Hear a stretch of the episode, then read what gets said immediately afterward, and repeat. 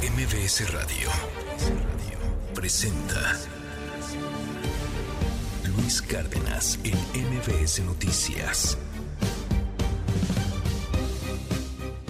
6 de la mañana con 5 minutos, los dromedarios mágicos, nada nos derrumba ya. Una canción que se ha hecho de alguna forma emblemática, una canción que se ha hecho himno de alguna u otra manera por los sismos de 1985 y de 2017, los sismos el mismo día, el 19 de septiembre. Hoy es 19 de septiembre. Hoy hay un simulacro a las 11 de la mañana aquí en la Ciudad de México, en la zona conurbada también. Coopere, recomendamos eso, hágale caso a la autoridad, este, pues para estar preparados. Mucha gente pregunta, dice, oye, pero ¿por qué lo hacen este mismo día? ¡Qué miedo! Bueno, pues es lo emblemático del asunto. Es eh, una manera también de honrar de alguna u otra manera a las miles de víctimas de ambos sismos. Y, y es un día de terror y, de miedo y de recuerdos también, porque por alguna razón, pues se han dado sismos en este día. Recuerdo hace un par de años, 19 de septiembre, despuesito del simulacro, y, y a eso de las 12 y cuarto, 12 y media, sopas, perico, viene otro, pero uno de a de veras.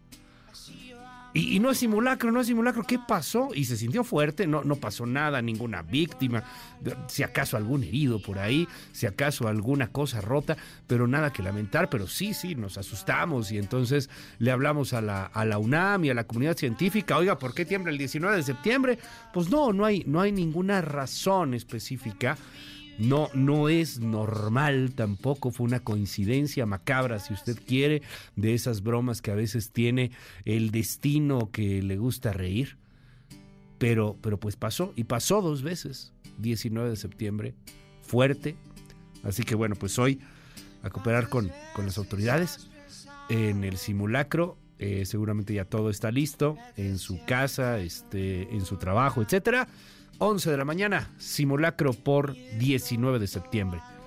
Los dromedarios mágicos, 6 con 7. Esto es MBS Noticias. Comenzamos.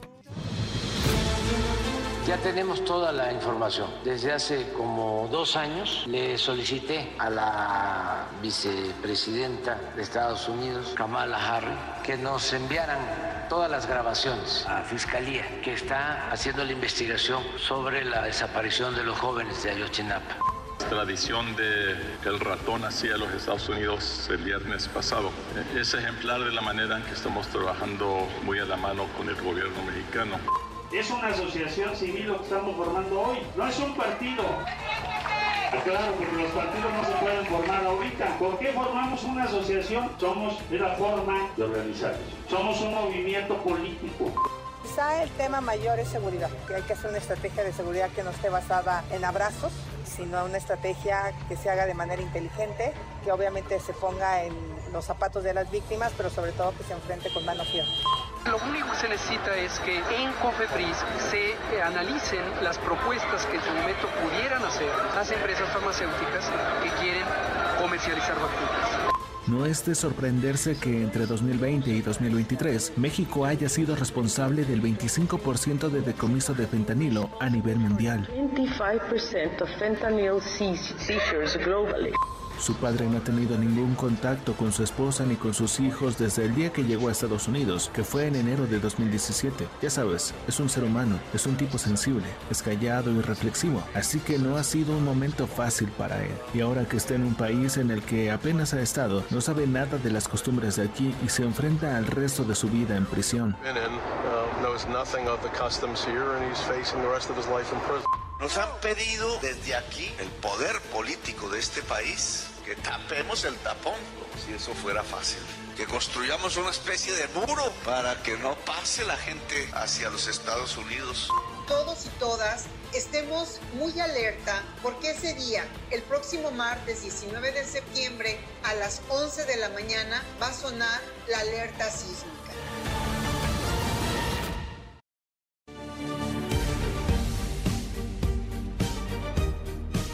Hoy es 19 de septiembre del año 2023.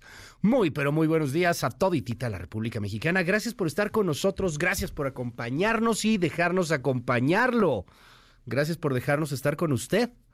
Harta cosa que platicar el día de hoy. Ovidio Guzmán se declara no culpable en Chicago.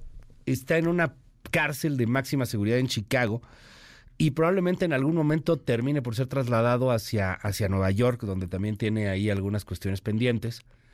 Ya prácticamente la vida de Ovidio Guzmán o gran parte de su vida será tras las rejas. Él mismo ha dicho que no va a cooperar para cantar y señalar a sus hermanos, a los chapitos. Aunque quizá ahí hay una ventana no de libertad, pero sí de una cárcel menos cruenta. Está en algo parecido a la que, a la que está su padre, en la que está su padre, que es la, la Supermax de Colorado, en donde el Chapo solamente tiene una hora de rendijas de sol, de fragmentitos de sol. No puede ver ni siquiera hacia el cielo de manera completa, está en un patiecillo y solamente una hora caminan, hacen ejercicio y otra vez 23 horas confinado, encerrado en esa celda de infierno en donde hace toda su vida, en donde cualquiera se vuelve loco.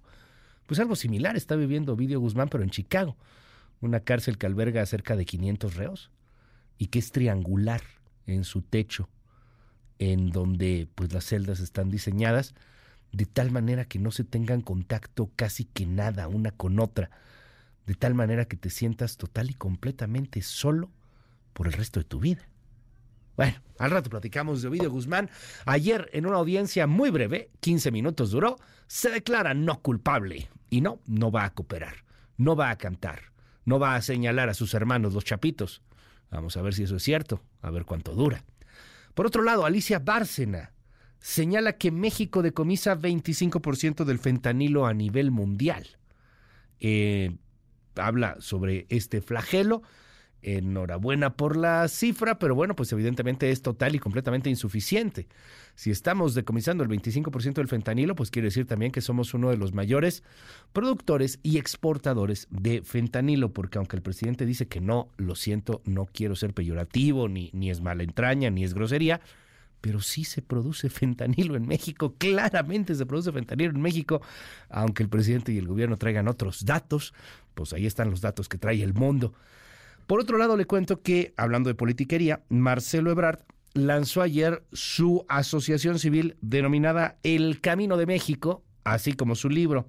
Va a recorrer toda la República Mexicana y dice no puede ser partido porque ahorita no puede haber partidos, pues ya no pudo haber partidos. Entonces, este, pues ahí, ahí se lanza, se lanza hacia el 2024, viendo a ver qué, qué obtiene con esta organización, siguiendo los pasos de, de su amigo, de su cuate, de su carnal López Obrador, ¿no? También empezó un movimiento. Y le costó, nada más que le costó 18 años. Vamos a ver si, si ahora se va por ahí o, o qué espera, porque claramente no va a ser candidato de Morena, no rompe con Morena. MC parece que ya le está cerrando la puerta. Ya eh, todo apunta a que será Fosfo Fosfo o alguien de MC. No, no sé, no, no parece que Movimiento Ciudadano ya le haga tanto guiño a Marcelo Ebrard. Entonces, ¿para dónde? ¿Ve? El camino de Marcelo. Reportan 213 asesinatos en el país durante las fiestas patrias. Qué número tan macabro, carajo. 213 asesinatos durante las fiestas patrias. ¿Nos, imaginamos eso? 213 personas que mataron. Nada más el fin de semana. 213 personas. Bueno, le cuento en un momentito más. Estados Unidos sugiere a Colombia levantar el muro en la frontera con Canadá. Oiga, pero hoy habrá información importante en torno a la reforma laboral. Hoy los diputados van a discutir si sí o si no se reduce de 46 a 40 horas a la semana la jornada laboral. La verdad se ve muy cuesta arriba. Angélica Melín, danos un adelanto. Luis, muy buenos días, gusto saludarte. En la Cámara de Diputados se está cumpliendo el plazo comprometido por los congresistas, en particular el coordinador parlamentario de Morena, Ignacio Mier, respecto a que será esta misma semana cuando la Junta de Coordinación Política le va a poner fecha a la discusión en el Pleno de la reforma constitucional en materia laboral que reduciría precisamente la jornada de trabajo de 48 a 40 horas a la semana y también garantizaría al menos dos días de descanso a la semana para los trabajadores en el país. Los líderes parlamentarios tienen previsto reunirse en privado este martes 19 de septiembre y tentativamente será en esa reunión cuando determinen qué día se debatirá ante la Asamblea la reforma señalada. La diputada promovente e integrante de la bancada de Morena, Susana Prieto, subrayó que su líder parlamentario, el diputado Ignacio Mier, se comprometió a que no pasa de esta semana para definir la fecha de la discusión de ese proyecto. En unos momentos más detalles. Muchísimas gracias, Angélica. Vámonos con más información en torno al tema de la política y la politiquería y, las aspiraciones de todos los días. La acción del roer el hueso, el deporte nacional de nuestros políticos, buscar un hueso nuevo. A ver, le, le cuento, ayer Marcelo Ebrard formalizó el lanzamiento de su asociación civil El Camino de México. Él quiere ser presidente de la República, pero no va a poder ser presidente de la República o candidato presidencial. No al menos por su partido, lo sabe. ¿O no lo sabe? El presidente entregó el bastón de mando a Claudia Sheinbaum. Eso es un dedazo, claro que es un dedazo. Todo mundo sabía que iba a ser un dedazo desde el principio del proceso. Los dados no estaban cargados, estaban ultra mega a favor de Claudia Sheinbaum. Marcelo le ha llamado de alguna otra manera casi que tramposa. ¿A poco así va a poder regresar a Morena? Bueno, no regresar porque nunca se fue. No termina de romper, no termina de definir. Y, y bueno, pues manda mensajes erráticos, complicados. Su equipo no se siente ya cohesionado están presionando a su equipo, a los diputados que lo apoyan. Oye, síguele, síguele, síguele con Marcelillo. Ah, mira, ¿te acuerdas que quería ser diputado otra vez? Uh -uh, nope. Síguele, síguele, que quería ser senador, ¿no? ¿Qué va a hacer Marcelo? Bueno, ayer dio una conferencia de prensa, o sea, todos los lunes va a dar una conferencia en donde nunca rompe, en donde nunca define. Las puertas de MC cada vez parecen más y más cerradas. Ayer habló y presentó su asociación civil El Camino de México. Esto fue lo que dijo. Es una asociación civil lo que estamos formando hoy. No es un partido. Claro, porque los partidos no se pueden formar ahorita. ¿Por qué formamos una asociación? Somos de la forma de organizarnos. Somos un movimiento político. Eso es lo que somos. Pero necesitamos tener nuestra propia forma de organización. ¿Por qué? Por la razón que expuse. Y porque los pasos que demos serán del movimiento. ¿Qué pasos subsecuentes vamos a dar? El primero y el más importante, organizarnos en todo el país. Que todo lo que hemos hecho no se pierda. Todas las decisiones que tomemos, estamos a la espera de la respuesta de Morena respecto a la impugnación que presentamos. Todas las decisiones que tomemos van a ser como movimiento, ya no son individuales, ya no es Marcelo Ebrard, ya es todo ese movimiento. Marcelo, ¿te mantienes en Morena? Pues presentamos una impugnación. La decisión que tomemos, pues va a ser con todo el movimiento. Va a depender muchísimo de cómo responde Morena. Bueno, pero el otro movimiento, que es Movimiento Ciudadano, ya no ve mucho a Marcelo en sus filas porque pues ya vale menos. Es horrible decirlo, aquí lo analizaba Juan Ignacio Zavala hace una semana más o menos, pues cuánto vale Marcelo. O sea, conforme va desgastándose, cuánto va valiendo. Y, y vas a aceptarlo así, eh, no, no parece que rompa con López Obrador, ¿no? Yo no veo a Marcelo Ebrard criticando duramente a López Obrador, ahí tendría un valor para la oposición, para, pues para el centro en vez de centro derecha, en vez de, izquierda, no sé, o sea, ¿cuánto vale Marcelo? ¿En dónde se mueve Marcelo? Tiene la opción o, o Xochitl, decía ayer García Soto, o, quedarse con Xochitl Galvez, o irse a, a, a, Morena, a regresar en Morena, o mejor dicho, nunca haberse ido de Morena, ¿no? Quedarse ahí en Morena. Bueno, Eh, pues Marcelo eh, Ebrard pareciera que tiene cerradas, insisto, puertas ya en Movimiento Ciudadano. Va, va, a esperar, vamos a ver qué sucede.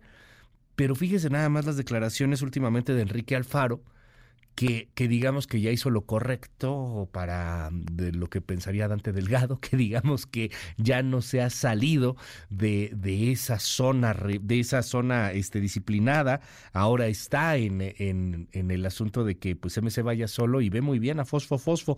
Eh, así lo dijo Enrique Alfaro el día de ayer en torno a que MC debería de tener un candidato de MC candidato que surja de MC, que no se busque en otros lados. Esa es mi convicción de que hay cuadros que tienen capacidad para, para encabezar un proyecto así.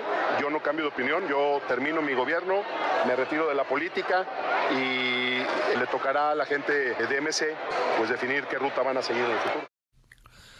Mientras tanto, Xochil Gálvez se reunió el día de ayer con integrantes del Consejo Coordinador Empresarial tengo un adelanto de Oscar Valderas en torno a esta reunión con los representantes del dinero en este país.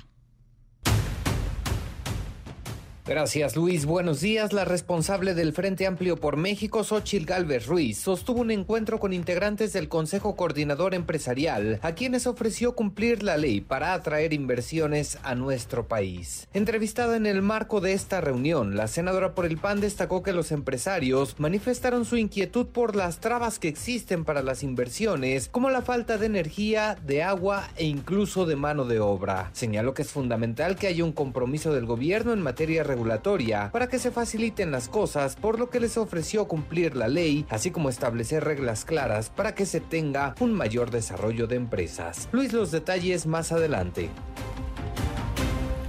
Muchísimas gracias, Oscar Palacios, Oscar Valderas, no, perdón, se me cuatrapeó. Oscar Palacios, muchísimas gracias por la información. Vámonos a otras cosas. Eh, muy interesante lo que pasó ayer con Ovidio Guzmán. El ratón se declaró no culpable. ¿De qué se le acusa al ratón? Conspiración para traficar cocaína, heroína y metanfetamina, además de marihuana. Crimen organizado. Conspiración para importar o exportar a los Estados Unidos o de los Estados Unidos una sustancia controlada. De lavado de dinero y de posesión de armas de fuego. Por estos cargos, podría incluso tener pena de muerte si no fuera mexicano y si no hubiera sido extraditado. Porque el Tratado de Extradición México y Estados Unidos dice, bueno, yo te extradito, te mando a mis narcotraficantes, México a Estados Unidos, pero no los puedes matar. No, no, no puede haber pena de muerte para ellos. Si Ovidio fuera gringo, eh, no mexicano, si no lo hubieran extraditado, pues a lo mejor sí tendría el riesgo de la pena de muerte. No la tiene por el Tratado de Extradición. Y ayer cometieron ese desliz, lo cometió el juez, la juez mejor dicho, allá en Chicago, cuando le dice, señor Ovidio, usted sabe que los delitos que se le acusan implican la pena capital, la pena de muerte. Y Ovidio decide, ay, el qué no manches. No, si se puso, de por sí estaba blanco, bueno, pues se puso transparente el ratón volteó a ver al abogado, dicen las crónicas, ¿no? no, no, no, a ver, jueza, no. Ah, no, sí tiene razón. No, no, sí, por la extradición no lo podemos matar, ¿no? Pero sí le podemos meter toda su vida en prisión. Igual que su padre. Bueno, pues eh, Ovidio no va a declarar contra sus hermanos.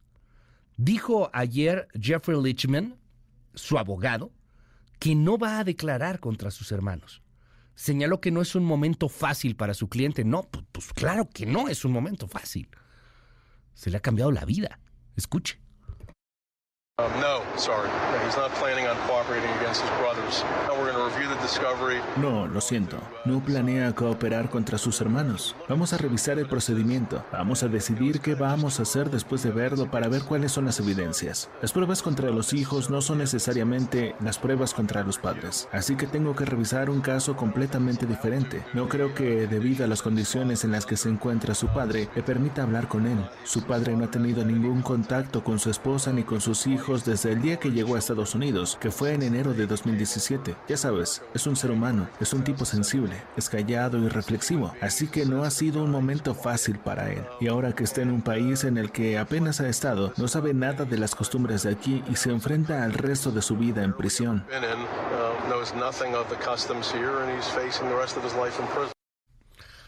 Bueno, pero hay más información en torno a Estados Unidos y México, no todo eso Ovidio Guzmán.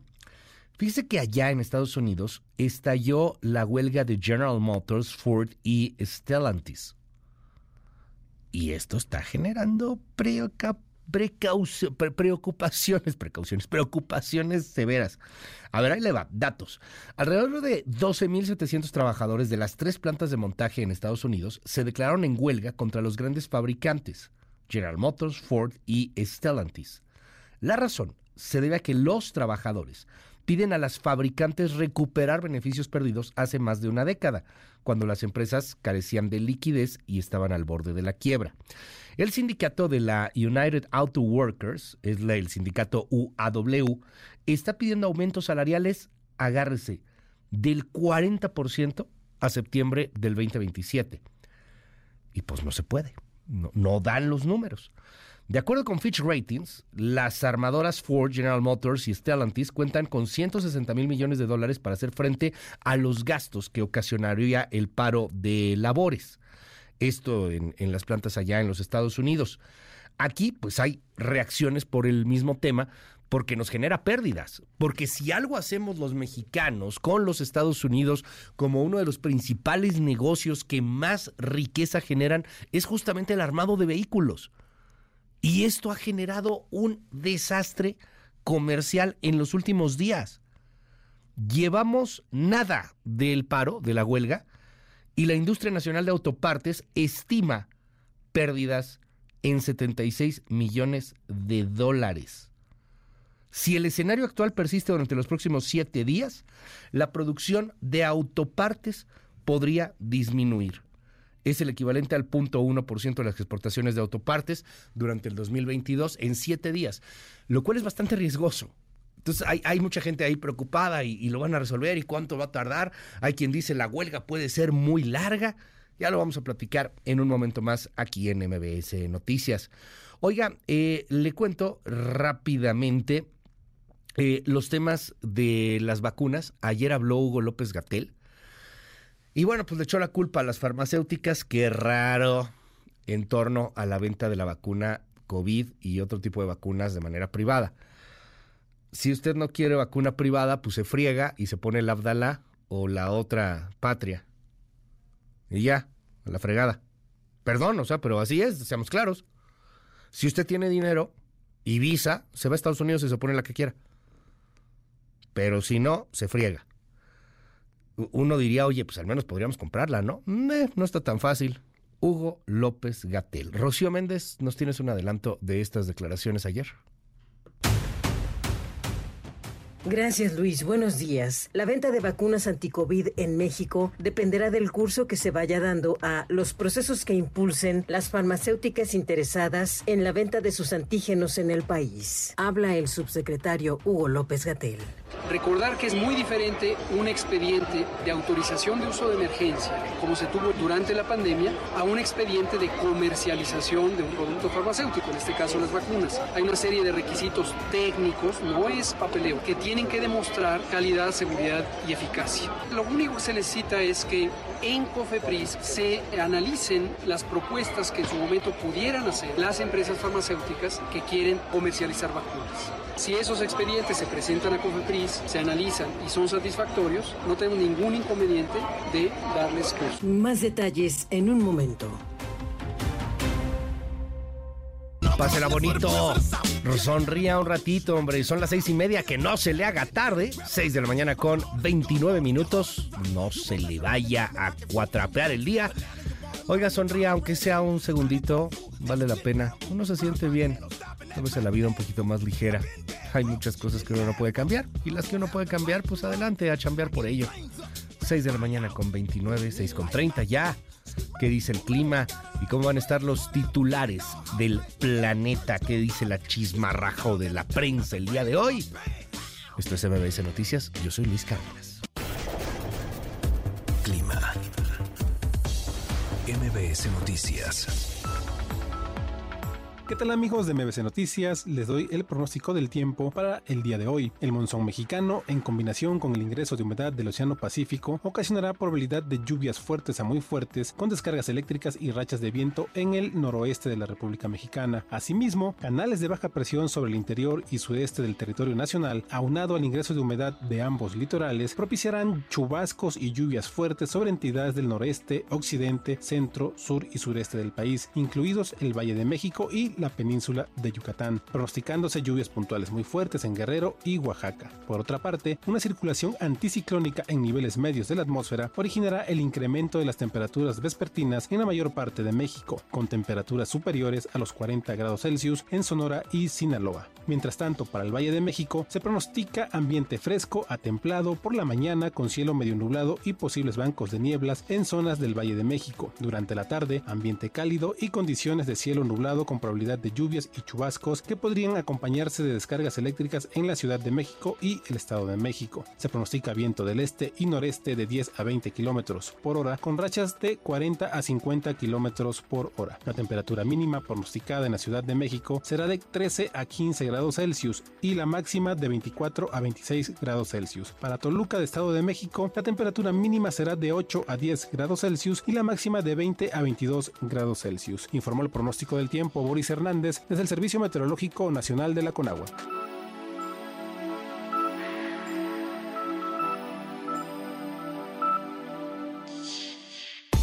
MBS Noticias con Luis Cárdenas. Indicadores financieros. ¿Qué tal Luis? Buenos días a ti, buenos días también a nuestros amigos del auditorio. Te presento a continuación cómo van a arrancar en esta jornada los principales índices del mercado cambiario, bursátil y petrolero. El Dow Jones Industrial ganó 0.01%. Este martes comenzará en las 34.624.30 unidades. El índice tecnológico Nasdaq también ganó 0.15%. Iniciar este día en las 15.225.37 unidades. Y también ganó el S&P BMW de la Bolsa Mexicana de Valores 0.64%. Su cotización arrancará a partir de las 51.685.31 unidades. Divisas. En el mercado cambiario, el dólar en ventanilla bancaria se compró en 16 pesos con 59 centavos, se vendió en 17 pesos con 54, el euro se compró en 18 pesos con 5, se vendió en 18 pesos con 56 centavos, la libra esterlina se adquirió en 21 pesos con 19, se vendió en 21 pesos con 22. En el mercado de metales, el centenario de oro se compró en 21.800 pesos y se vendió en 41.800 pesos. Finalmente, estos son los datos del mercado de petróleo. El West Texas Intermediate cerró la jornada en 90 dólares con 77 centavos el barril. El Brent del Mar del Norte alcanzó los 93 dólares con 93 centavos por tonel. Y la mezcla mexicana de exportación se cotizó en 87 dólares con 50 centavos el barril. Luis es mi reporte al auditorio. Muy buenos días.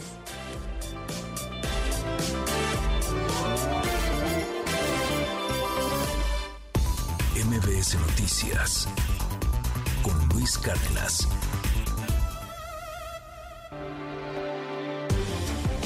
Primeras planas. El Universal. Estados Unidos pone en evidencia nexo de fentanilo entre cártel de Sinaloa e India. Reglas poco claras, falta de control estatal y corrupción han facilitado el negocio que se vio impulsado por la pandemia de COVID-19. Milenio. AMLO plantea abrir chats sobre los 43 si padres y FGR autorizan. México tiene esa información desde hace dos años y Estados Unidos confirmó por escrito que no existe más material. La idea es consultar a las familias y al MP para no violar el debido proceso. Reforma.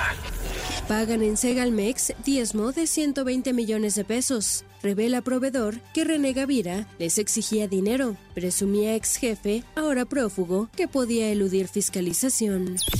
Excelsior.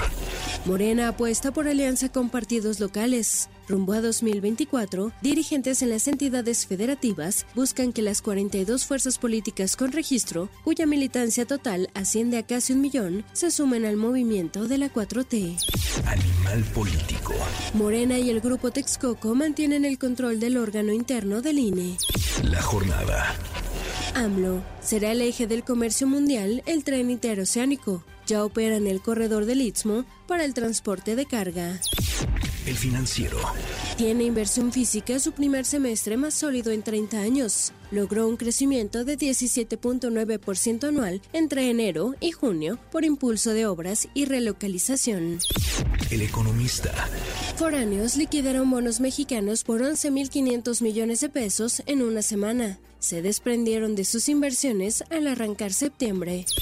Reporte Índigo. Violencia con raíces profundas. La narcocultura, el machismo y la falta de una estrategia por parte de las autoridades para combatir estos problemas que permean en la sociedad se reflejan en las golpizas y riñas entre jóvenes que ocurren todos los días en el país y se viralizan en las redes sociales. El Sol de México. Recortarán hasta 40% sueldo de secretarios. Secretaría de Hacienda. El ajuste se propone para entrar en vigor en el último año del gobierno de López Obrador. La prensa. Con los niños no. Un 52% de material digital con contenido sexual de niñas, niños y adolescentes es autogenerado luego de que son engañados por adultos, señala la organización Te Protejo México. La crónica. AMLO. Privados pueden importar vacunas anti-COVID. Nosotros no vamos a impedir que se use, pero sí es responsabilidad del Estado el derecho a la salud, dice. MBS Noticias con Luis Cárdenas.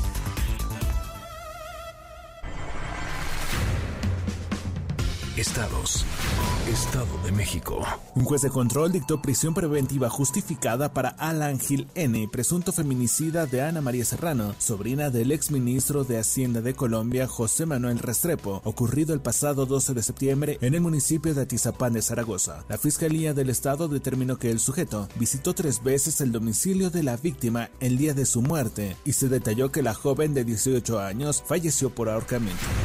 Sinaloa. Este lunes fue localizado el cuerpo sin vida de un bebé recién nacido al interior de una bolsa de plástico en un terreno baldío del fraccionamiento Floresta en Culiacán. Tras ser alertados por una denuncia ciudadana sobre la presencia del menor abandonado a espaldas de un edificio, elementos de la policía municipal hicieron un barrido en la zona en busca de él o los responsables de este hecho, sin conseguir ningún resultado hasta ahora.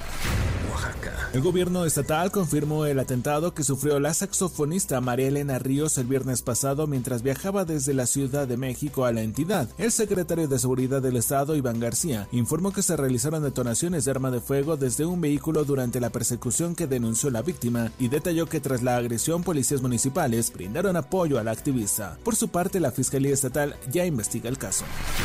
Chiapas. Este lunes miles de migrantes irrumpieron de manera violenta en las oficinas de la Comisión Mexicana de Ayuda a Refugiados en Tapachula para exigir sus trámites de estancia en México, lo que dejó varias personas heridas. Policías municipales y agentes de la Guardia Nacional que resguardaban el lugar fueron superados por la turba y en medio de la estampida, varios migrantes que esperaban para ser atendidos fueron aplastados por otros extranjeros que empujones derribaron las vallas metálicas para ingresar al lugar. Hidalgo. Dos personas perdieron la vida, entre ellas una bebé de dos meses y otras tres personas resultaron lesionadas tras la explosión de un polvorín ubicado en un inmueble en la comunidad de Pauatitla, en el municipio de Jaltocán. Un día previo al incidente se registró otra explosión en una cantina donde se almacenaba pirotecnia, lo que dejó un saldo de dos muertos y nueve lesionados en Chapulhuacán. MBS Noticias con Luis Cárdenas. Titulares del mundo. York Times, Estados Unidos. Irán libera a cinco estadounidenses, mientras que Estados Unidos descongela miles de millones de ingresos petroleros para Teherán. Washington Post, Estados Unidos. India y Canadá expulsan a diplomáticos por acusaciones de que Nueva Delhi mató a separatistas sí. El país, España. El Congreso abre una nueva era con el uso de las lenguas cooficiales. Le Monde, Francia. El gobierno presenta un plan de lucha contra la pobreza que las asociaciones consideran insuficientes. The Guardian, Reino Unido. La Policía Metropolitana de Londres advierte que le llevará años eliminar a agentes deshonestos. Der Spiegel, Alemania. Alemania pierde 100 mil millones de euros por falta de diversidad cultural. Corriere de la Sera, Italia. Desembarque, la línea dura se afianza. Funcho de São Paulo, Brasil. El gasto en la tarjeta corporativa de Lula supera al de sus predecesores. El Clarín, Argentina. Duro revés para Cristina. Irá a juicio oral con máximo por lavado de dinero. Al Jazeera, Medio Oriente. Niñas marroquíes en riesgo de agresión sexual y matrimonio forzado tras el terremoto. En un momento regresamos. Continúa con la información con Luis Cárdenas en MBS Noticias.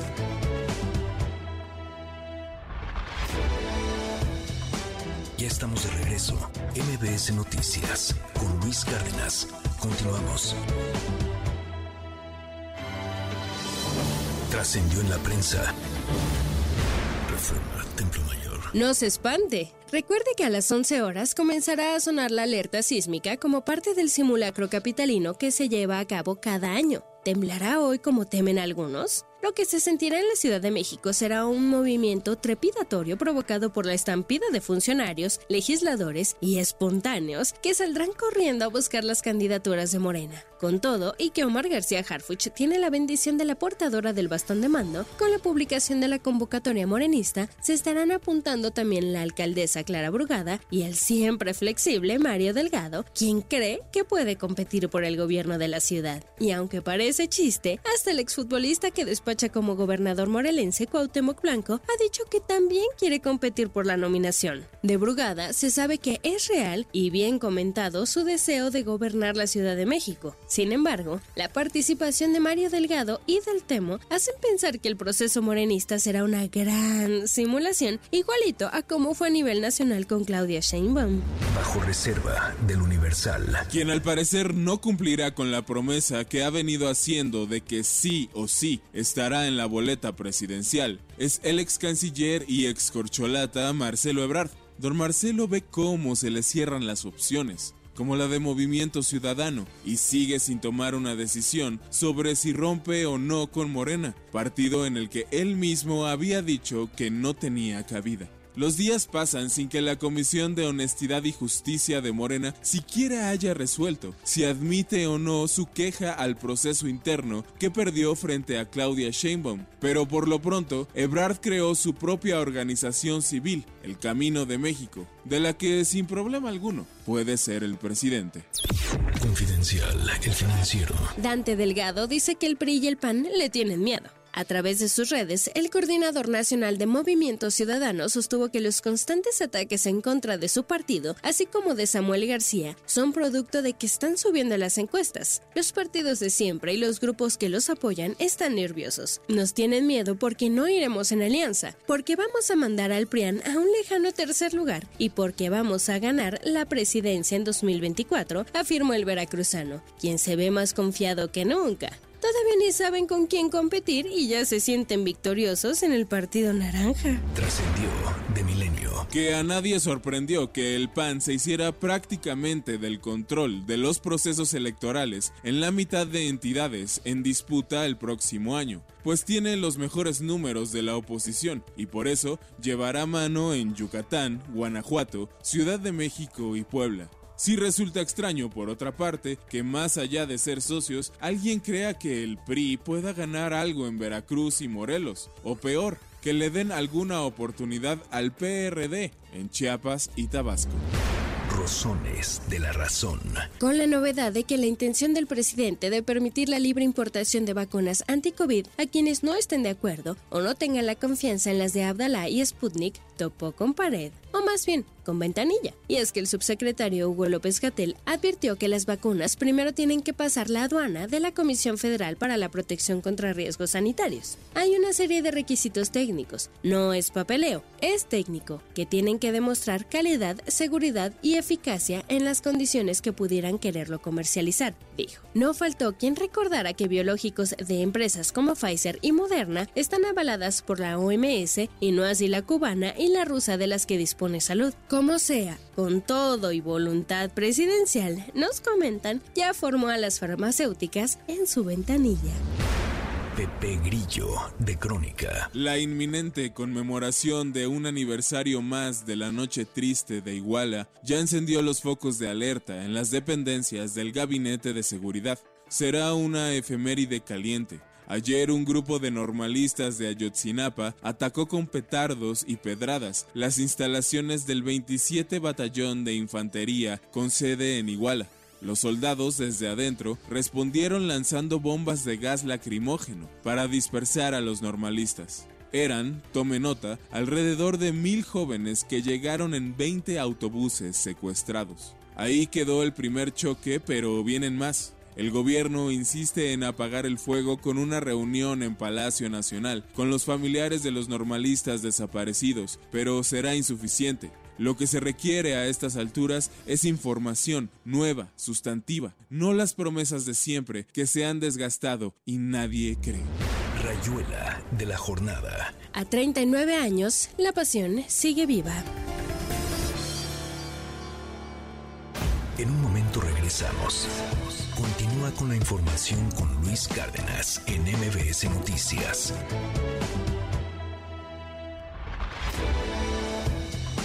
Ya estamos de regreso. MBS Noticias con Luis Cárdenas.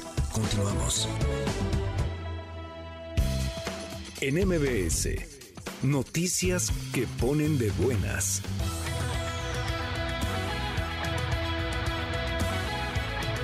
Como parte de la celebración del aniversario número 63 de Ángeles Verdes, el secretario de Turismo, Miguel Ángel Torruco Márquez, señaló que al término de 2023 se habrá renovado el 40% de las unidades y para el siguiente año se concluirá el 60% restante. Reconoció también la estrecha colaboración con los gobiernos estatales, los cuales se han comprometido a contribuir con una unidad por cada vehículo que aporte Sectur para esta corporación de servicios a turistas. El gobierno de la Ciudad de México, a través de la Autoridad del Centro Histórico y del Fideicomiso Centro Histórico, inauguró un mapa turístico de gran formato, el cual fue colocado en una estructura sobre la calle República de Guatemala, a espaldas de la Catedral Metropolitana, para que visitantes locales, nacionales y extranjeros ubiquen los principales atractivos culturales en esta zona patrimonial. El croquis incluye la ubicación de museos y recintos culturales, teatros y otros lugares de cultura, además de espacios con obras del muralismo mexicano, plazas, jardines y templos que se pueden encontrar en los perímetros A y B del centro histórico. Esto con el fin de difundir no solo los sitios más populares, sino otros atractivos como la Casa Rivas Mercado, la Biblioteca de México, el Museo de San Carlos, el Templo de la Soledad o la Plaza de la Libertad de los Pueblos.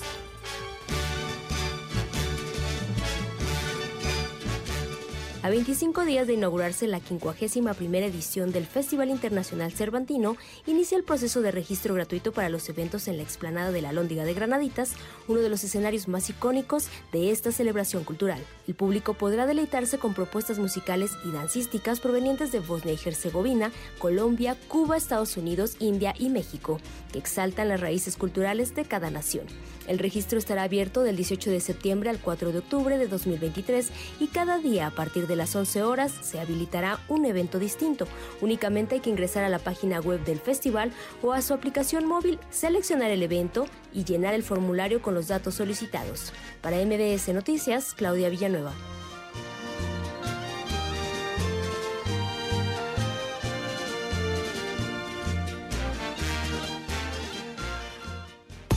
MBS Noticias con Luis Cárdenas. La agenda del día. A las 7:15, el presidente López Obrador presidirá el izamiento de bandera en memoria de las víctimas de los sismos de 1985 y 2017. Más tarde, a las 7:30 am, encabezará una conferencia de prensa desde el Salón de la Tesorería de Palacio Nacional en la Ciudad de México. A las 11 de la mañana se llevará a cabo el segundo simulacro nacional 2023, en el que se tendrán como hipótesis dos sismos y dos huracanes, el fin de que participen todas las entidades del país. También a las 11 de la mañana iniciará la sesión ordinaria en la Cámara de Diputados. A las 11, el Senado de la República dará inicio a su sesión ordinaria. A las 13 horas, el presidente nacional de Morena, Mario Delgado, encabezará una conferencia de prensa. Hoy arrancan las reuniones de líderes internacionales en la Asamblea General de la ONU. Los ministros de defensa del Grupo de Contacto para la Defensa de Ucrania se reunirán una vez más en la base aérea de Ramstein en Alemania para debatir el apoyo militar a Ucrania. El Tribunal de Moscú estudiará un recurso contra la prolongación de la prisión preventiva del periodista estadounidense de The Wall Street Journal, Evan Gershkovich, acusado de espionaje. Y los reyes del Reino Unido iniciarán una visita oficial en Francia. Ya estamos de regreso. MBS Noticias con Luis Cárdenas. Continuamos.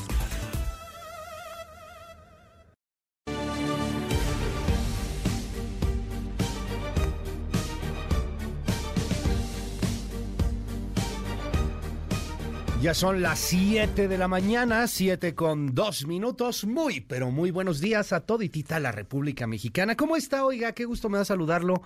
Tenemos harta cosa que comentar el día de hoy. Vamos a platicar de la huelga de las armadoras gringas. Aguas con ese tema porque nos puede pegar o nos está pegando ya fuerte aquí en México. Tiene mucho que ver con el nearshoring, tiene mucho que ver con las ventanas de oportunidad que tenemos con el Tratado México, Estados Unidos y Canadá. Y la neta sí está, sí está de, de pensarse, está peligrosón el, el asunto. Platicaremos de eso. Más adelante también voy a platicarle a usted de el tema eh, en torno a que entramos al G77. Este, ¿Qué, ¿Qué, es eso del G77? ¿Por qué trajimos a los rusos al desfile? ¿Por qué nos queremos parecer más a Cuba y a Venezuela que a Estados Unidos y Francia? No sé. Ahorita hablamos sobre ese tema, hacia dónde está yendo la relación exterior de este país. Lo platicaremos con Brenda Estefan. Se va a poner muy interesante. Por supuesto, le tengo todo con respecto a Ovidio Guzmán.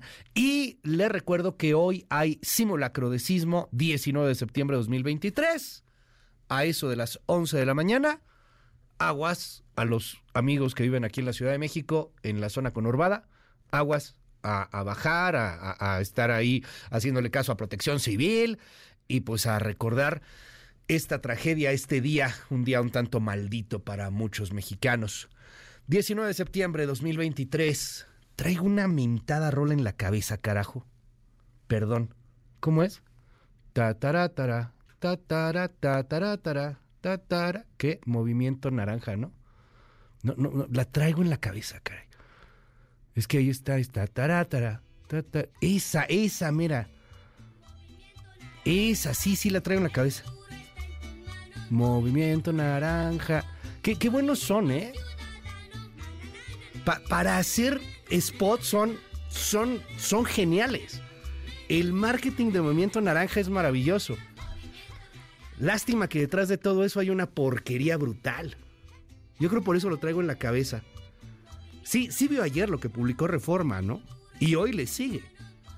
A ver, detrás de estos contratos de propaganda que tiene Movimiento Ciudadano, está un tipo que es un tipo impresentable, llamado Alejandro Puente Córdoba. Y resulta ser que Alejandro Puente es amigacho compadre, hermano de Dante Delgado. Bueno, ¿y eso qué? Ahí le va. Alejandro Puente se aventó un soborno de 6.7 millones de pesos en cash. ¿A quien A René Gavira Segreste, ex titular de la unidad de administración de Segalmex, para que le dieran un contrato. Así tal cual, contratos para obtener procesamiento de leche Segalmex, uno de los fraudes más cañones, no de la 4T, de México. Porque si la estafa maestra fueron 6 mil millones de pesos, Segalmex ya va para más de 12 mil millones de pesos. Y en toda esa porquería está metido, como no iba a estar, Alejandro Puente. Que vaya que tiene... Uh, uh, o sea, uno se pone a ver, a revisar, googleelo, échele un ojo, mire, hay de dónde rascar. Bueno, pues resulta ser que algunas cosas ya están saliendo a la luz pública, como que nos damos cuenta de, de, por dónde viene el tiro de Movimiento Naranja. Ayer lo criticó mucho Marco Cortés, lo criticó mucho Alejandro Moreno también, que bueno, pues también es otro impresentable ahí, el dueño del PRI. Y, y esta decisión de MC de no ir con una oposición, por ejemplo, esta decisión de MC, de Dante Delgado concretamente, de, de mantener al partido pues de alguna u otra manera totalmente ajeno a una oposición real hacia la 4T, quizá tendría mucho que ver con estos asuntos con el gran escándalo de Alejandro Puente recibiendo, bueno, mejor dicho, sobornando a funcionarios de la 4T para recibir un contratazo y, y hacerse millonario con sus amigos, con ese círculo de movimiento ciudadano. Ayer Dante Delgado trató de lavarse las manos, la verdad es que no dijo absolutamente nada. Movimiento Ciudadano está chiflando en la loma, Clemente Castañeda, Jorge Álvarez Maínez, todos andan chiflando en la loma, como que nadie sabe de este asunto, pero a ver, hay mucho que investigar aquí, ¿eh? ¿Cómo es posible que el círculo más íntimo de un partido político, del dueño de un partido político, porque eso es Dante Delgado, es el dueño del partido, no nos hagamos, ¿cómo es posible que tenga al cuatacho eh, que, que le maneja propaganda, que le maneja todo este asunto, en asuntos tan asquerosamente corruptos? ¿De verdad no van a decir nada en MC? Neta, se van a hacer así guajes, van a, soltar un choro mareador en donde no dicen absolutamente nada. ¿En serio? Vamos a ver hasta dónde llega. Le vamos a estar dando seguimiento. Yo traigo esta canción en la cabeza desde ayer que ando leyendo esta nota. Nomás no paro de movimiento naranja, pero luego te das cuenta de dónde viene y te da tristeza saber que hay tanta corrupción hasta en esas canciones tan hermosas. En fin, ya platicaremos de estos temas aquí en MBS Noticias. Está fuerte, hoy eh, sigue por ahí la investigación en torno a lo que pudiera tener Movimiento Naranja, concretamente eh, Dante Delgado con su, con su amigo Alejandro Puente en el escándalo de corrupción más grande que ha existido en este país, llamado la estafa lechera o el asunto de Segalmex. Ya lo estaremos platicando con mayor detalle. Siete de la mañana con nueve minutos. Oiga, este Ah, pues sí, ¿verdad? Primero saludo a la tele 6.4 tele abierta en varios estados. Hola también a la forma millennial mbsnoticias.com. Estamos en la generación Z en mbsnoticias.com, también en, eh, toda la manera digital. Entre a nuestra página de internet, es su página, es su casa, ahí hay información, infografías, videos, todo para que tenga tema de conversación, tenga datos y pueda tomar decisiones. Sígame en mis redes también, arroba Luis Cárdenas MX, estamos haciendo crecer esta comunidad digital. Eh, ya me reclamaron que no estoy subiendo historias historias. No me ha dado la vida, le juro que no me ha dado la vida. Eh, hoy prometo subir alguna historia, aunque sea de cómo me quería dar gripa, pero bueno, le prometo que subo algo más tarde. Eh, hola también a todos en la radio, en EXA, en la mejor en FM Globo, bañando el territorio entero. Yo me llamo Luis Cárdenas. Y todos los días se lo digo, neta, neta, neta, con el corazón en la mano. Es un privilegio, es un gustazo estar con usted un ratito cada mañana. De verdad no sabe cuánto le aprecio esta increíble oportunidad. Nos hace la vida. Gracias por dejarnos acompañarlo. Que no se le haga tarde, oiga, 7 con 10.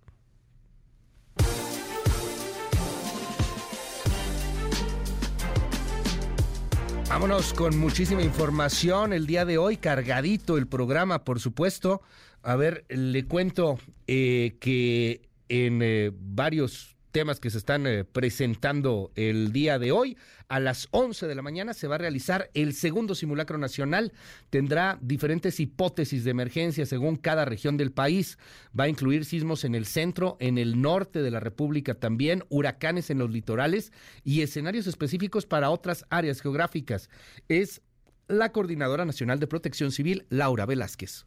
Esta eh, prueba que hacemos entre todos los ciudadanos y ciudadanas, porque es para medirnos, es para medir y saber cuánto tardamos en hacer una evacuación o cuánto eh, tardamos en ubicarnos en un lugar seguro dentro de nuestra oficina o nuestra casa o en el lugar de trabajo o de estudio. Es muy importante que todos y todas estemos muy alerta porque ese día, el próximo martes 19 de septiembre a las 11 de la mañana, va a sonar la alerta sísmica.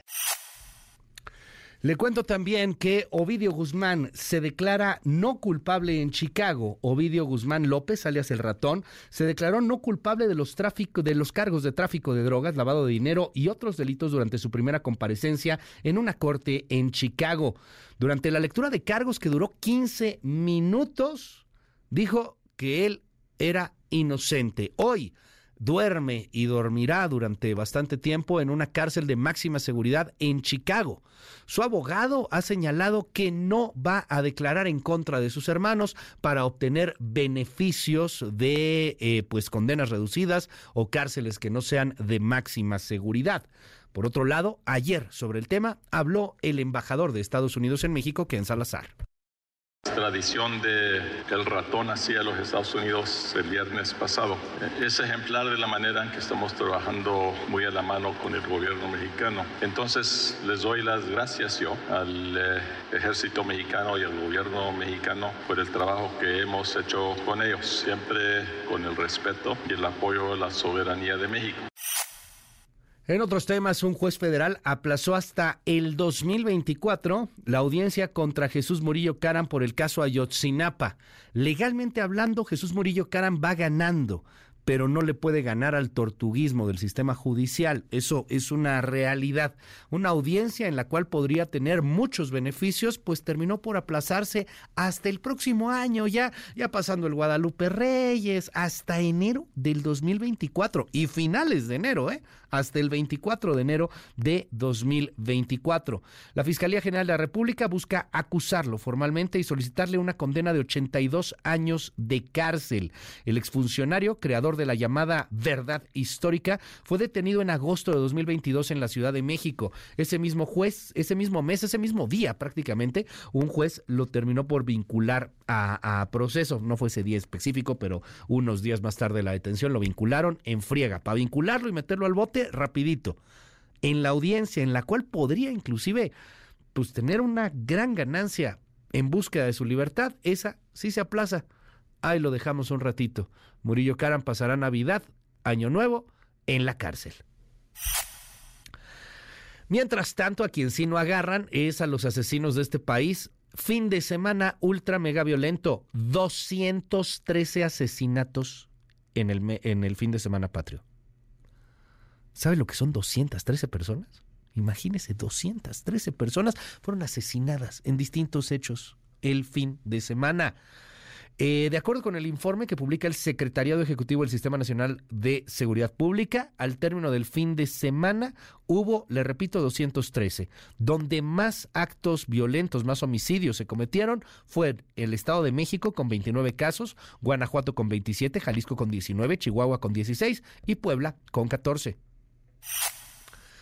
Oiga, y Gustavo Petro anda en una gira en los Estados Unidos, estuvo en Nueva York. Gustavo Petro y el tío Sam nomás no se llevan, no se tragan. Eh, hoy es presidente de Colombia, Colombia es un país muy importante y tiene relaciones con Estados Unidos y pues ni modo, tiene que apechugar don Gustavo Petro. Bueno, pues dio revelaciones muy interesantes en su gira allá en Nueva York y dijo que autoridades gringas le pidieron levantar un muro para tratar de contener la migración. Escuche. Nos han pedido desde aquí, el poder político de este país, que tapemos el tapón, como si eso fuera fácil. Que construyamos una especie de muro para que no pase la gente hacia los Estados Unidos. MBS Noticias con Luis Cárdenas. Pues vámonos a la politiquería de todos los días. Y el objetivo es ganar el 2024. Defender los logros del presidente Andrés Manuel López Obrador. Llamamos a dejar atrás los recelos y los agravios entre nuestros simpatizantes y militantes. Necesitamos mejorar la justicia. Su servidora presentó una reforma constitucional para que delitos menores se fueran a la justicia civil. ¿Qué dice mi senadora? Mi senadora con el presidentore. Vámonos a México. Ay, ¿por qué? No le saque. Estoy bien. No, sin límites, fierro, pariente. Jalas. ¿A dónde? A la Federation para arreglar el país. Samuel es una persona a la que aprecio y si es candidato, pues yo imagino que lo va a hacer muy bien. Pues eh, él ha demostrado que sabe ganar elecciones. Entonces, en lo personal, espero que quien encabece el proyecto de Movimiento Ciudadano, pues pueda surgir de Movimiento Ciudadano, que no andemos buscando en otros lados. Son las 7 de la mañana con 17 minutos. Comienzo primero con Xochil Gálvez. Ayer se reunió con integrantes del Consejo Coordinador Empresarial, con algunos de los empresarios más importantes del país. Cuéntanos, Oscar Palacios. Gracias, Luis. Buenos días. La responsable del Frente Amplio por México, Xochil Gálvez Ruiz, sostuvo un encuentro con integrantes del Consejo Coordinador Empresarial, a quienes ofreció cumplir la ley para atraer inversiones a nuestro país. Entrevistada en el marco de esta reunión, la senadora por el PAN destacó que los empresarios manifestaron su inquietud por las trabas que existen para las inversiones, como es la falta de energía, de agua e incluso de mano de obra. Señaló que es fundamental que haya un compromiso del gobierno en materia regulatoria para que se faciliten las cosas, por lo que les ofreció cumplir la ley, así como establecer reglas claras para que se tenga un mayor desarrollo de empresas. Yo lo que ofrezco es cumplir la ley y hacer las cosas que le toca al gobierno hacerlas, en materia de energía, en materia de agua, en materia de impuestos, que haya reglas claras y también dejé claro que al gobierno le conviene que haya desarrollo de empresas, porque es socio del 35% de las utilidades. O sea, yo lo veo como, es bueno que las empresas generen porque cobras más. Entonces te conviene un sector empresarial que esté fuerte, que pague impuestos y también te conviene pues, que haya mini pymes. Xochil Gálvez agregó que los empresarios manifestaron también su preocupación por el tema de la seguridad, por lo que se comprometió a impulsar una estrategia inteligente que no esté basada en los abrazos. Quizá el tema mayor es seguridad, que hay que hacer una estrategia de seguridad que no esté basada en abrazos, sino una estrategia que se haga de manera inteligente, que obviamente se ponga en los zapatos de las víctimas, pero sobre todo que se enfrente con mano firme. La senadora por el PAN agregó que en la reunión se habló también sobre el cambio de reglas en el sector energético y la poca presencia de México en materia de comercio exterior, además de que se presentaron propuestas para buscar que nuestro país crezca. Luis, es el reporte. Buenos días. Gracias, querido Oscar. Muy, muy buenos días. Y ayer, información en torno a Marcelo Ebrard.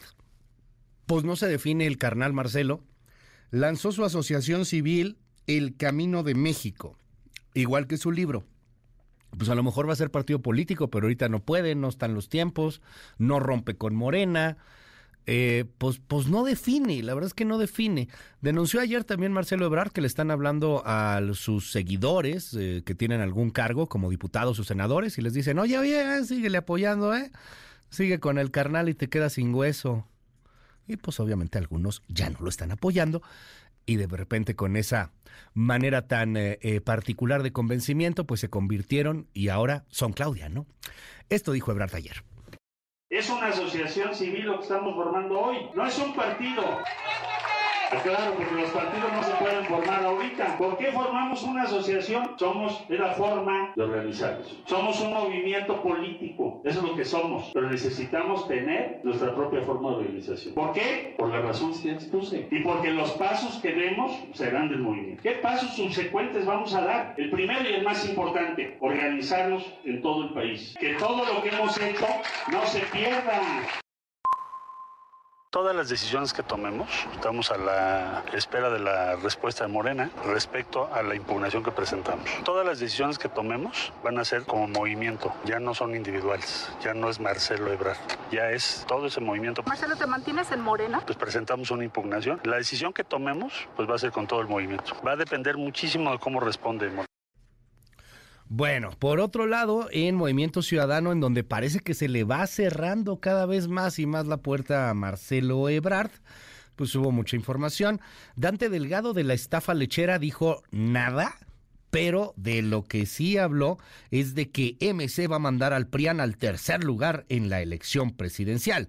Dijo que los partidos del PRI y del PAN están desesperados por la popularidad de MC y acusó que ya iniciaron los ataques contra el gobernador de Nuevo León, Samuel García, que es su delfín. Él quiere que sea Fosfo Fosfo, ya escuchó a Fosfo ahí. Fosfo no se manda solo, hombre. Ya, ya este videíto de vámonos a la Federation, Mariana. Entonces ya aquí ya como que la cosa empieza a estar más y más y más clara.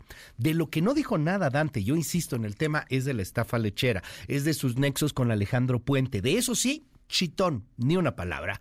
Y por otro lado, donde tuvo mala información y malas noticias, Movimiento Ciudadano, fue en Guerrero.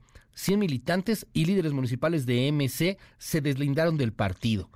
acusaron al coordinador estatal Julián López Galeana de, de no ser democrático y de estar eh, vendido pues a los intereses del partido a nivel nacional, o sea, a Dante Delgado. Y además acusaron al mismo Dante Delgado de no escuchar sus quejas y dijeron, Dante Delgado está vinculado, es el títere, el parapeto de Morena. Y el gobernador Enrique Alfaro, el que quería ir en alianza, pero de repente algo pasó y empezó a portarse bien a los ojos de Dante Delgado y a los ojos de Movimiento Ciudadano, se pronunció porque MC postula a un militante que sea de MC, o sea, que no sea un externo. Más claro, que no sea Brad. Escuche candidato que surja de MC, que no se busque en otros lados. Esa es mi convicción de que hay cuadros que tienen capacidad para, para encabezar un proyecto así. Yo no cambio de opinión, yo termino mi gobierno, me retiro de la política y le tocará a la gente de MC pues definir qué ruta van a seguir en el futuro. Las 7, las 7 con 22 minutos. En estos momentos está encabezándose la ceremonia por las víctimas de los sismos de 1985 y 2017. Hoy es 19 de septiembre. Va a haber simulacros en toda la República. Coopere con las autoridades. Recomendación muy, muy humilde. Coopere con las autoridades. Eh, y bueno, pues atentos ahí a, a estas eh, eh, conmemoraciones. Hoy duele, es un día que duele. Es un día que nos hace recordar, sí, la solidaridad mexicana, pero al mismo tiempo también pues estas dos tragedias, la del 85 y la del 17, que destruyeron la capital de la República Mexicana en gran parte, que, tumbaron muchísimos de los edificios de, de, las construcciones, en 2017 menos que en el 85, y, y de la cual también nos, nos clavamos mucho y hablamos solamente de la Ciudad de México, pero estos sismos, vivimos en, en una zona sísmica y muchas zonas sísmicas en el país, pues han también tenido eh, varios, eh, eh, varias situaciones pues muy lamentables en, en otros estados de la República como Oaxaca, también varios de los municipios que han quedado devastados por estos fenómenos, por estos temblores, por estos terremotos en algún momento que, que causan mucho dolor. En fin, hoy es 19 de septiembre, estamos escuchando parte de lo que ocurre ahí en el Zócalo.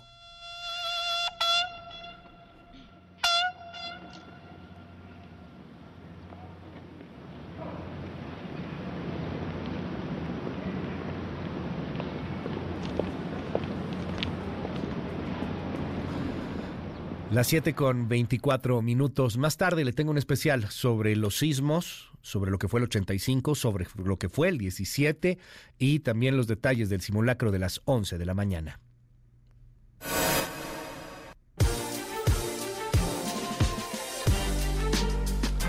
Cambiamos abruptamente el tema, le damos la vuelta a la página informativa. Eh, hoy se va a discutir algo que prácticamente nace muerto no, no, no, ya, no se me enoje, no se me enoje, perdón, es que es la neta, pero a lo mejor sí, no sé. La Junta de Coordinación Política tiene previsto discutir hoy cuándo eh, se programará discusión en el Pleno la reforma laboral que garantizaría una jornada de 40 horas de trabajo a la semana en vez de 46 y dos días de descanso obligatorios. La verdad es que se ve muy difícil que vayan a aprobar esto. Pero hay otra información que está generando eh, pues mucho interés en materia laboral y que está preocupando mucho, que es la huelga de las armadoras de automóviles gringas. Edgardo Moreno, desde los Estados Unidos, cuéntanos qué está pasando. Buenos días, Luis. Efectivamente, más de 12.000 empleados de General Motors, Stellantis y Ford, tres de las grandes ensambladoras de automóviles de Estados Unidos en Detroit, continúan con la huelga que comenzó el pasado 15 de septiembre, a pesar que las conversaciones entre las empresas y los sindicatos continuaron esta semana buscando poner fin a esta disputa. Por su parte, los representantes de los empleadores han argumentado de que las peticiones no son reales, ya que incluyen un aumento salarial de alrededor del 40%, algo que ellos consideran insostenible sostenible. Por su parte, el presidente de la Unión de Trabajadores, Sean Fain, aseguró que sus miembros están listos para hacer lo que haya que hacer y esperar lo que haya que esperar para obtener los resultados que ellos están buscando. Y acusan a la patronal de haber ganado un cuarto de billón de dólares en los últimos 10 años, 21 mil millones de dólares solamente en los últimos seis meses sin que esto se refleje en los sueldos de los empleados. Adicionalmente, el sindicato está buscando que se reduzca la semana laboral de 40 a 32 horas, el restablecimiento de las pensiones con beneficios adicionales y una mayor seguridad laboral a medida que los fabricantes de automóviles están transitando hacia los vehículos eléctricos. Por su parte, el presidente de Estados Unidos, Joe Biden, ha manifestado su apoyo a los trabajadores y ha delegado a algunos de sus funcionarios a participar en las conversaciones para poner fin a esta huelga que se produce en momentos en que la aprobación de los sindicatos está en su punto más alto. Solo en Estados Unidos el impacto económico de la huelga está calculado en alrededor de 500 millones de dólares diarios, pero se sabe que el impacto trasciende fronteras, especialmente en México y Australia, donde están los más importantes proveedores de partes. Termino comentando que esta huelga puede escalar a unos niveles jamás vistos, ya que el sindicato solo ha paralizado a menos del 10% de sus miembros, lo que vislumbra una batalla de poder muy fuerte, especialmente en Estados Unidos, cuando comienza a calentar la campaña presidencial para el próximo año. Hasta aquí mi reporte. 7 con 28 minutos. Hoy, como todos los martes, está aquí con nosotros Jorge Andrés Castañeda. ¿Cómo estás, Jorge? Qué gusto verte. Buenos días, Luis. Un saludo a ti y a todo el auditorio. Muy bien, gracias. ¿Y tú? Pues preocupado o, o, no debería estar tan preocupado. ¿Qué onda con esta huelga? Pues mira, es de estas cosas que en México nos gusta mirarnos el ombligo y no nos damos cuenta de lo que pasa en el mundo y pensamos que no nos afecta. Esta huelga eh, tiene implicaciones que ahorita las platicamos que podrían llegar a ser muy profundas para México. Más allá de las notas que han salido de que peligran eh, 10 mil empleos, me parece que era una nota que trae Forbes el día de ayer, uno de cada 10 empleos, perdón, que, uh -huh. que dice la Canacintra en la frontera, que sí es por uno de los sectores industriales más dinámicos de México, es el de autopartes, uh -huh. ¿no? que surten en gran medida plantas en Estados Unidos, entre otras la de las tres grandes armadoras General Motors, Ford y ahora se llama Stellantis, pero uh -huh. que es Chrysler, Jeep y okay. un montón de otras marcas. Este es una empresa americana francesa, uh -huh. pero que digamos tiene la marca histórica Chrysler, ¿no? O sea, pero es considerada dentro de los las tres grandes de Detroit. Ok. Pero más interesante que, que, que, que, la parte de las autoparteras, que es preocupante, pero uh -huh. digo, deberían de sobrevivir, dependiendo sí, claro. de cuánto dure la huelga, es lo que está atrás de esta huelga, ¿no? Uh -huh. Y las peticiones de la, de la UAW, que es el sindicato eh, de Estados Unidos de, las, de los trabajadores okay. del sector automotriz, que es uno de los sindicatos más grandes uh -huh. y más fuertes de Estados Unidos, con muchísimos vínculos al Partido Demócrata, okay. no de ahora, de, de siempre. De siempre, siempre han uh -huh. estado muy cercanos. Y había una nota que me pareció particularmente interesante en el New York Times del de, eh, día de ayer, uh -huh. Que hablaba como en el fondo la huelga se trata de los vehículos eléctricos y de lo que va a pasar y de Tesla. A ver, aguántame. Eso está bien interesante. ¿Cómo que los vehículos eléctricos? A ver. Porque todas estas son. Ahorita, no hacen eléctricos, ¿o sí? No, no, no. Ahorita son solo tres plantas Ajá. y es. Les, que empezó el viernes, así como avisándoles okay. de estamos listos para irnos a huelga. Es una planta en uh -huh. Ohio, una en Detroit y la otra en Missouri. Una de cada una de las tres marcas, uh -huh. porque el sindicato representa okay. a los trabajadores de las tres. Uh -huh. Y es una advertencia. Y están pidiendo cosas, un 40% de aumento de los salarios. Es un mundo. Pero hasta el 27, ¿no? O sea, tampoco para mañana. No, Dicen no, que hasta tampoco el 27. para mañana, pero 40%. Pero es sí es un friego de lana. Es muchísima lana. Eh, históricamente nunca se había pedido un porcentaje de aumento de esta magnitud. Es que así como negocias, ¿no? Así, o sea, no, yo pues, quiero 40% no, de entrada, pues ¿cuál va a ser no, tu contrapropuesta? Y ya dijeron, no, te voy a dar 5, ¿no? Pues, las armadoras ya ofrecieron 20 y los mandaron a la fregada. Y es un friego. 20, 20 es un mundo. O sea, cañón. a ver, pero dices, de fondo está el asunto de los autos eléctricos, porque van a desplazar a estos trabajadores o qué? Y del nearshoring. A ver. ¿no? A ver. Hace algún tiempo un querido amigo del sector automotriz, uh -huh. no de estas tres empresas, me decía, mira, si yo quiero pasar las plantas que tenemos de coches de combustión interna a coches eléctricos, uh -huh. digo, exagerando, uh -huh. me decía, me sirve las paredes y el techo. No manches. Hay que volver a hacer todo. Y los coches eléctricos eh, tienen muchas menos piezas para empezar. O sea, no tienen mofles, no tienen uh -huh. convertidores catalíticos, no tienen sistema de inyección, uh -huh. etcétera, ¿no? Que son algunos de los componentes que requieren mayor mano de obra. Ok. Si se hace la transición que están planeando las empresas, eh, pues van a haber muchos menos empleos en cada planta. Las plantas o sea, se necesitan diferentes tipos de trabajadores y muchos menos empleos. Al mismo tiempo, eh, esto juega con lo que hemos platicado tú y yo, que en, el nearshoring y todo lo que queramos decir, la competencia de México no es Malasia, no es este Brasil, es el sur de Estados Unidos. Y muchas de las nuevas plantas y las inversiones que se han anunciado, tanto como parte del IRA del gobierno gringo, como todo lo que están haciendo estas y otras empresas automotrices son inversiones que se han ido al sur de Estados Unidos, donde la UAW no tiene el poder que tiene históricamente en los estados como Ohio, Michigan, etcétera. En el sur las reglas laborales son diferentes y eh, son mucho menos poderosos los sindicatos. Luego, Tesla se ha resistido a que se sindicalicen sus trabajadores. Entonces Tesla hoy es más rentable, crece más. claro. Y están aterradas las tres históricas, que hoy están ganando mucha lana, hay que decirlo. Y por eso los trabajadores están pidiendo tanta lana, ¿no? Sí, claro. Eh, y que ya salió Obama a defender a los trabajadores con un sí, pues, el Partido Demócrata, por supuesto. No, y dice, cuando yo rescaté a las automotrices, los trabajadores pusieron de su parte. Ahora le toca, y salen los salarios de los tres CEOs que ganan 25 millones de dólares al año, eso, me acaba de describir aquí una persona en el 5571 131337 y dicen Oye, pues es que están pidiendo 40% de aumento porque los CEO es lo que se han subido en los últimos cuatro años. Sí, claro. Y los, y los trabajadores piden pues, algo similar. No, y con la inflación de los últimos años, el salario real de los trabajadores de hecho ha caído. Ok. ¿No? Pero, Entonces hay muchos factores en juego. Está Tesla que no está sindicalizado. Estas empresas lo que están argumentando, qué tan verdad o no es solo ellos lo sabrán, dicen, es que si yo te doy toda esta lana eh, sindicato, ya no voy a poder hacer las inversiones que requiero para competir con Tesla, con Toyota, con Mercedes, a ver, pero con ser abogado del diablo. que están migrando a los vehículos eléctricos. Hago, hago las inversiones, que es para vehículos eléctricos, entonces te voy a correr. Aparte. O sea, porque pues, el trabajador no ha de querer que hagas esas inversiones, ¿no? No, pero. O sea, vas a hacer vehículos eléctricos y, me vas a correr. Ahí, ahí, ahí entra el componente político que me parece sumamente interesante, que ya se pronunció la Casa Blanca, que a pesar de los vínculos fuertísimos que existen, históricos, y particularmente de Biden, Biden como está bien viejito, ya lo vimos, lleva muchos años siendo senador y era de los senadores más cercanos a, los sindicatos. Sí, claro. En los 90, 80, etcétera y particularmente al UAW. Entonces sí salió un comunicado de la Casa Blanca de este plan de electrificación y los miles de millones que le estamos metiendo, sí es la prioridad de la Casa Blanca, pero no lo podemos hacer sin los trabajadores.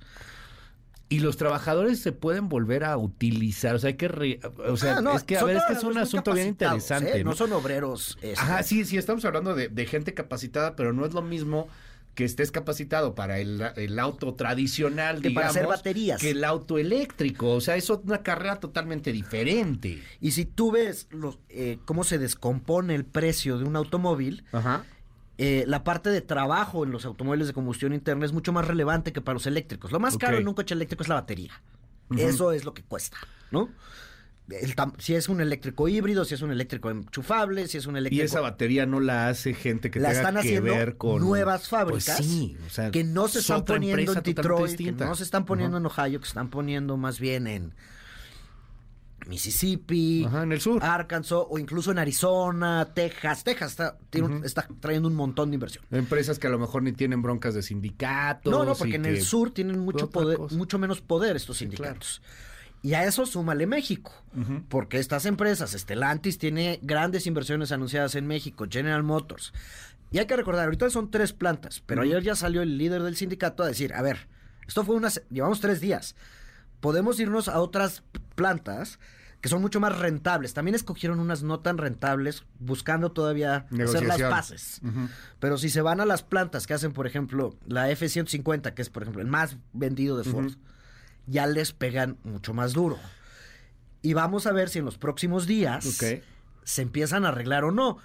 Lo del 40% es mucha lana, pero aparte es el derecho y la obligación de que las nuevas plantas sí sean parte, sí sean sindicalizadas bajo el UAW. Y ahí hay problemas que muchas de esas plantas ni son de ellos, no son de General Motors, ¿no? Las plantas para hacer baterías quedaron con otra empresa y la otra empresa dice, oye, tu problema con tus sindicatos no es mío, ¿no? ¿Y, cómo nos pega acá? O sea, vamos al inventado ombligo de nueva cuenta. O sea, aquí dicen, bueno, ¿y a mí qué? O Y a mí sea, que- ¿y para empezar qué? están los empleos de las autoparteras que surten estas plantas. ¿no? Ahorita no, los, no quiero las autopartes, ¿no? No, pues, o sea, si dura más la huelga, si se arreglan estos días, ya no va a pasar nada, ¿no? Porque los Sí. inventarios, etcétera, sale rápido. Pero si se llega a prolongar la deuda, primero está toda la parte de autopartes, ¿no?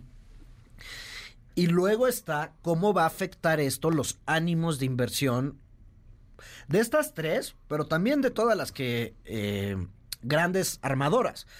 Si tú eres, digo, Volkswagen, que tiene una presencia gigantesca en México, eh, pero que va a entrar con todo al negocio de los autos eléctricos, pues también tienen plantas en Estados Unidos. Ah, hay que recordar, también las plantas de Ford en Canadá están en huelga, porque el sindicato canadiense dice, yo me sumo a ellos. Ya.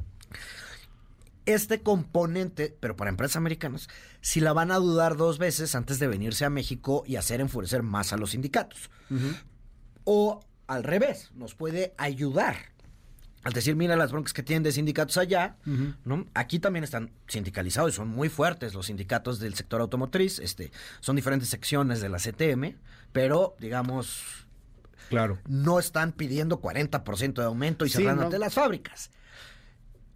Ahora, lo que esto sí creo que pone la atención en un tema que a mí me preocupó hace varios años, no te voy a mentir. Si tú ves el- los empleos en el sector automotriz, en las armadoras, a pesar de que somos- nos hemos vuelto una potencia, son relativamente, entre comillas, pocos empleos, ¿no? Si- los datos que yo recuerdo son de hace un- un- algunos años, pero eran un millón total de empleos y en las armadoras, Sí. es decir, Ford, no el proveedor de Ford, Sí. eran alrededor de 80 mil, ¿no? Ok. 80, 100 mil. Y 900 mil son autoparteras, que son la empresa que hace los frenos, la empresa que hace el volante. Muchas es- de ellas en México. En México, eso es en México. Tenemos que tener una política que ayude a todas estas autoparteras, que unas son nacionales, otras son extranjeras, otras han sido ya compradas por fondos, para que estos empleos que tenemos, que son de los, entre comillas, mejores empleos, son bien pagados, formales, con seguro social, etcétera, relativamente bien pagados, para México, no para Sí, claro. Detroit. Eh, no se vaya a ser un sector que se vea totalmente rebasado y se vuelva obsoleto rapidísimo, porque no contamos con una política industrial de transformación para que los, em- los que hoy hacen convertidores catalíticos, por decir algo, en el Bajío, puedan migrar a hacer baterías. O sea, este problema que estamos claro. viendo que tienen los gringos Nos va a tocar. Nos, viene. Y viene nosotros- fuerte. Y allá por menos deciden. Sí, Aquí claro. de repente le avisan a un señor, oye, ya no necesitamos convertidores Y catalíticos. te friegas. Y, Ya- adiós ya- y a la calle. Oye, a ver, para cerrar. eh, ahorita los gringos están también en elecciones. Y tienes a un Trump que está creciendo y tienes un Trump que, que bueno, pues puede aprovechar mucho de este eh, odio de los trabajadores, lo aprovechó en, en- su primera elección, el asunto de quién se siente desplazado, este, quién, quién eh, siente que le han eh, arrebatado derechos, ya quizá por eso vemos a un Obama que se apresura a apoyar a los trabajadores, pero ¿qué tanto ves que llegue a influir en, en el tema electoral? Porque pues no es, no es menor el asunto. Si En- Trump ya no había ido al primer debate, me parece que el segundo es hoy. Ajá. Ya dijo que no va y va a dar un discurso en Detroit. Ahí está, sí, pues. Y está buscando. Y parte de esto, y lo que está haciendo la Casa Blanca es: oye, nosotros te apoyamos, UAW, eres nuestro aliado histórico, pero no me ayudes, compadre. O sea, ahorita Ah, no, no le des fuego al, al enemigo. Pues es que me imagino a Trump diciendo, ahí están, es Biden, culpa de su plan este de coches eléctricos, vean lo que está haciendo, les está robando empleos, y los trabajadores felices con Trump. Sí. Me imagino algunos de ellos. Y estos trabajadores, como te decía, son históricamente aliados del Partido Demócrata, Claro. muy cercanos aliados. O sea, muchos congresistas han Sí. salido de ahí, o sea, tienen, son, en, en el buen sentido, para a mi parecer, si hay una relación corporativista entre el Partido Demócrata y los grandes sindicatos, en particular el UAW. Pues a ver si no lo terminan por perder también, porque no le ha ido muy bien al Partido Demócrata, ¿no? Entonces, aliados Yo todavía creo que gana Biden, pero sin duda es algo que vamos a ver. Vamos se va a ver poner, cómo aquí se vamos pone. a estar discutiendo mucho en el próximo año, querido Mil Luis. gracias, querido Jorge Andrés Castañeda. Eh, nos dicen aquí, laboralmente y sindicalmente, México sigue siendo un paraíso para invertir y crecer. Ese incremento del 40% lo que quieren los gringos es inaudito por eh, ser el comparativo de ganancias de las armadoras, nos dicen aquí en el WhatsApp. Tema delicado, eso de la huelga automotriz, uno de los problemas que traerá consigo es la ola de tecnología y de la inteligencia artificial y está relacionado con las personas que no tendrían la capacidad de reinventarse y adaptarse a esta nueva industria. Eh, te Ahí- escuchamos en Tijuana. ¿Mm? Ahí creo que venía pensando en eso camino para acá. Tenemos al mismo tiempo, que ya no sé si lo platicamos un día o no, y si no lo deberíamos de platicar, la huelga que está en el sector eh, del cine. Sí, claro, bueno. lo Y ahí hemos es justamente la inteligencia artificial, que muchos de los escritores, que empezó por los escritores y ahora los actores que se le sumaron, por los efectos del avance tecnológico en la inteligencia artificial. Aquí es la electrificación y la automatización, que digo, tienen componentes de inteligencia artificial, pero son las dos grandes olas Claro. tecnológicas que estamos viviendo y ya lo estamos viendo en dos sectores icónicos en Estados Unidos, el entretenimiento y el automotriz, que no es cualquier cosa, ¿no? Y la huelga de actores ya lleva un rato, ¿eh? Ya lleva un rato. Y va Y no va- todavía y no se para alargarse y alargarse y alargarse. Eh, Luis, te equivocaste, dijiste Obama en lugar de Biden. No, es Obama el que los está apoyando, ¿no? Sí, salió con un tuit apoyarlos. Obama. Sí, Obama. También Este, Biden, pero también no, Biden. no tan enfáticamente como Obama. Sí, pues Obama lo puede hacer, no es presidente, entonces puede ser Biden más está así político, negociar, activista, etcétera. tratando de ser pues, un... Nos dicen aquí, eh, saludos desde la ciudad de gasolina, Salamanca, Guanajuato. Gracias por los mensajes 5571 131337. Eh, WhatsApp abierto absolutamente para todo el mundo. Gracias, Jorge. Te seguimos en tu red. Ahí estamos en X, Jorge Acast, en El Economista los jueves y en N más Media. Dicen aquí muchos también que, que Stellantis no es, no es gringa 100% italo-francesa, ¿no? Sí, pero Sí, bueno, también pero tiene- sí eso lo dijimos, que es Sí, francesa, y ta- ajá. ta- pero tiene la marca Chrysler, y la marca Jeep allá adentro. Exacto. Ya con, ya con eso. que es por lo cual se considera de las Big Three de Detroit, aunque ya no es americana como 100%. General Motors y Ford. Mil gracias, Jorge. Gracias Son a ti. las 7 con 43. ¿Y la prensa que trae? Intelite reporta. La cobertura mediática de los temas del día. 1. Revela proveedor que René Gavira les exigía dinero. El escándalo de Segalmex. Pagan en Segalmex diezmo de 120 millones de pesos. El asunto que en donde está involucrado el amigo de Dante Delgado y quizá algunas de las cabezas de Movimiento Ciudadano. Un asunto en donde está metido hasta las manitas Alejandro Puente. Bueno, pues le da hoy la eh, continuidad el diario Reforma. Eh, una empresa da DEPA y sitio VIP para ver a los vaqueros a René Gaviria. ¡Qué bonito! ¡Ay, este país tan bello! Oye, me hace un contrato, ay, te paso un VIP para que vayas a ver a los vaqueros de Dallas, para que te la pases muy bien, un departamentito. El soborno de los 6.2 millones de pesos que le contaba hace un rato que habría dado Alejandro Puente a René Gavira. Vamos a darle seguimiento a este asunto. Hoy Reforma lo vuelve a tener en su primera plana. 2. Oiga, la fotografía de esto que ocurrió allá en Tapachula, los migrantes que irrumpieron en la sede de la Comar allá en Chiapas, le voy a tener detalles, pero qué imagen, ¿eh? qué fotografía la que aparece hoy en la primera plana en el diario La Jornada. Además, hoy hace 39 años llegaban por primera vez los ejemplares de La Jornada a este pues a los puestos de periódicos eh, una historia, podrá uno ser eh, eh, afín o no afín a la ideología del diario La Jornada, pero bueno, pues ha sido un referente, nos guste o no nos guste, en la historia del periodismo de este país. Grandes plumas, grandes reportajes, gran trabajo que ha hecho a lo largo de mucho tiempo. Hoy parece más bien el diario oficial, hoy parece más bien un diario propagandista en algunas ocasiones a favor del López Obradorismo, pero pues hoy cumple 39 años y pues resta felicitarlos. Son las 7 con 46. Intelite reporta. La cobertura mediática de los temas del día. En un momento regresamos. Continúa con la información con Luis Cárdenas en MBS Noticias.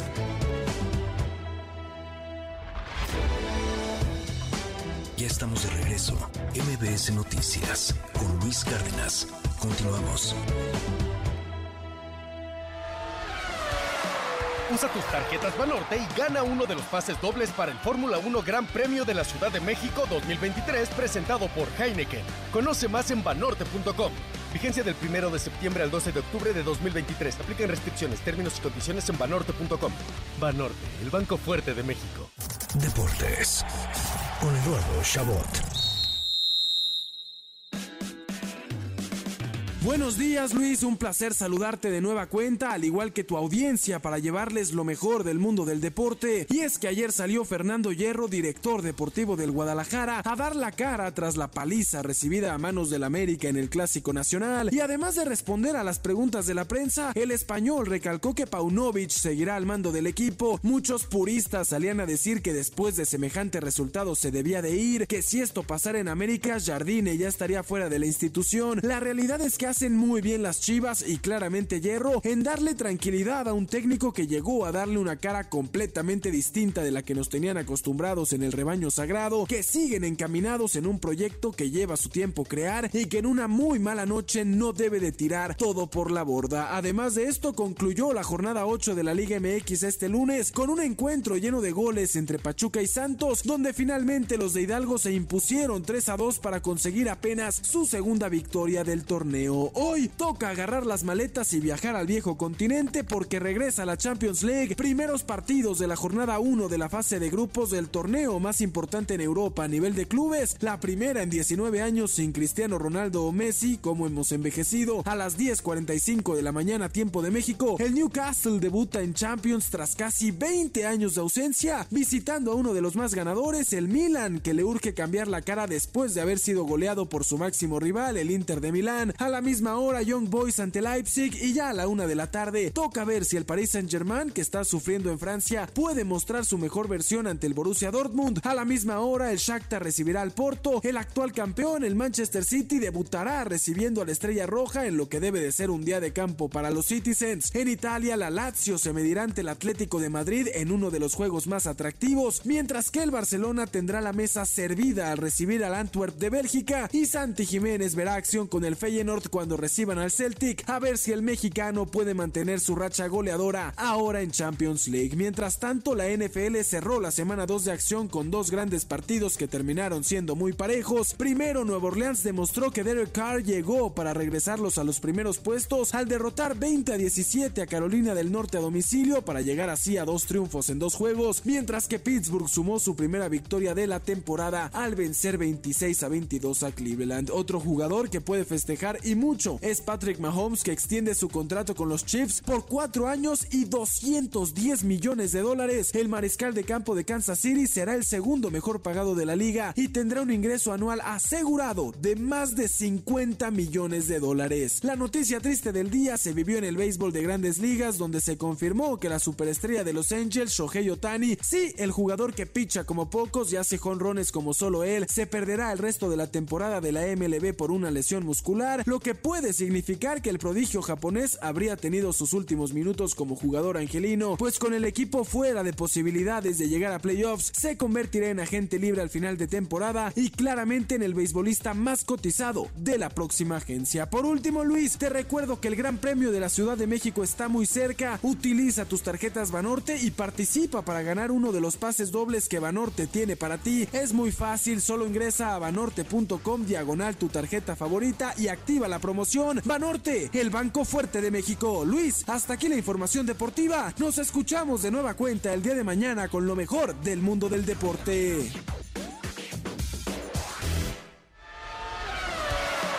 Usa tus tarjetas Banorte y gana uno de los pases dobles para el Fórmula 1 Gran Premio de la Ciudad de México 2023 presentado por Heineken. Conoce más en banorte.com. Vigencia del 1 de septiembre al 12 de octubre de 2023. Aplican restricciones, términos y condiciones en banorte.com. Banorte, el banco fuerte de México. En un momento regresamos. Continúa con la información con Luis Cárdenas en MBS Noticias.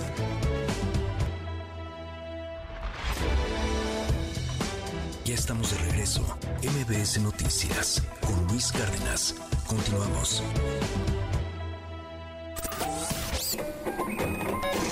Economía y finanzas con Pedro Tello Villagrán.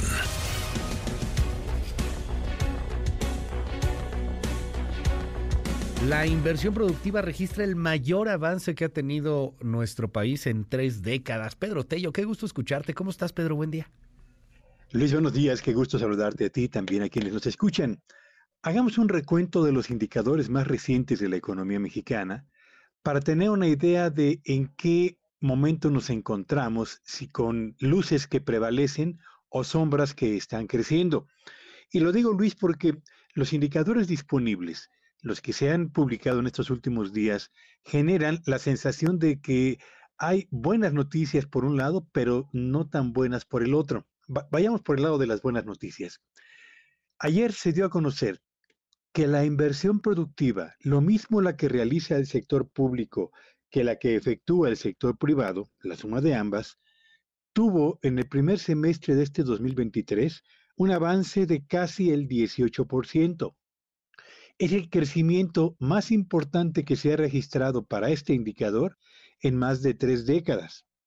Y creció lo mismo en el primer semestre de este 2023, la inversión pública con un avance de casi 16%, Luis, pero también lo hizo la inversión privada con un crecimiento también de dos dígitos, en este caso de superior al 18%. Si comparamos el nivel de inversión realizado en los primeros seis meses de este año con el prevaleciente antes de la pandemia, para saber si ya recuperamos todo el terreno perdido, nos encontramos que la inversión privada ha superado ya el nivel prepandemia en más de un 20%.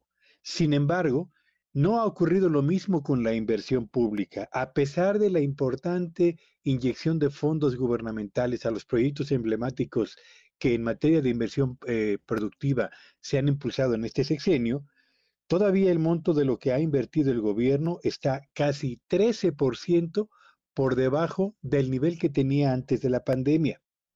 Si comparamos ahora, no contra el nivel prepandemia, prepandemia sino contra los niveles históricos que había registrado la inversión privada y la inversión pública, nos encontramos con que la inversión privada ya ha superado su nivel histórico y a partir justamente del 2023 está empezando a registrar nuevos máximos históricos.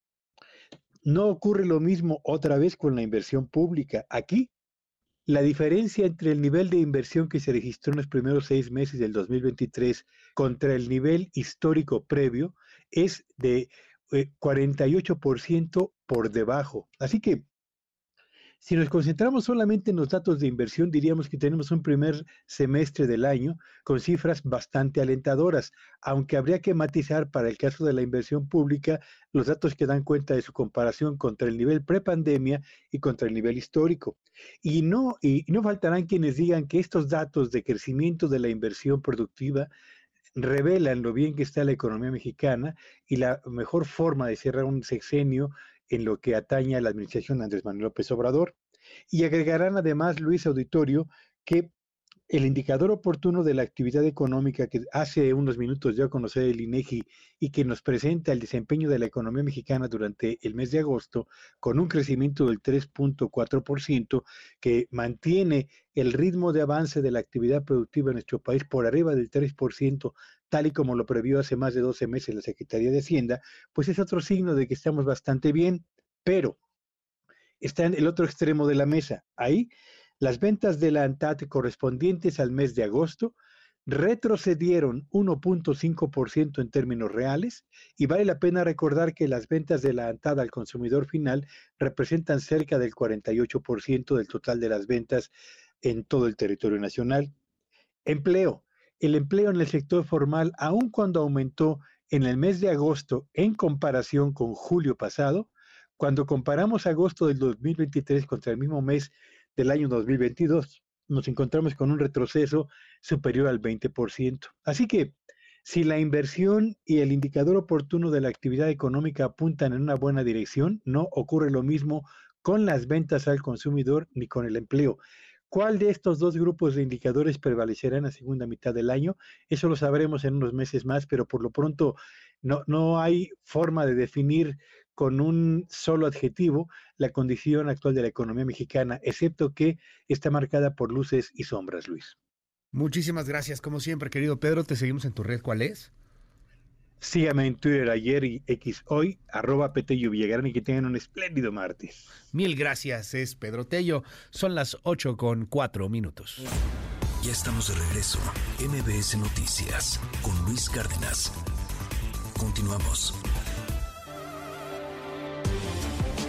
Primeras planas. El Universal. Estados Unidos pone en evidencia nexo de fentanilo entre cártel de Sinaloa e India. Reglas poco claras, falta de control estatal y corrupción han facilitado el negocio que se vio impulsado por la pandemia de COVID-19. Milenio. AMLO plantea abrir chats sobre los 43 si padres y FGR autorizan. México tiene esa información desde hace dos años y Estados Unidos confirmó por escrito que no existe más material. La idea es consultar a las familias y al MP para no violar el debido proceso. Reforma. Pagan en Segalmex diezmo de 120 millones de pesos. Revela proveedor que René Gavira les exigía dinero. Presumía ex jefe, ahora prófugo, que podía eludir fiscalización. Excelsior. Morena apuesta por alianza con partidos locales. Rumbo a 2024, dirigentes en las entidades federativas buscan que las 42 fuerzas políticas con registro, cuya militancia total asciende a casi un millón, se sumen al movimiento de la 4T.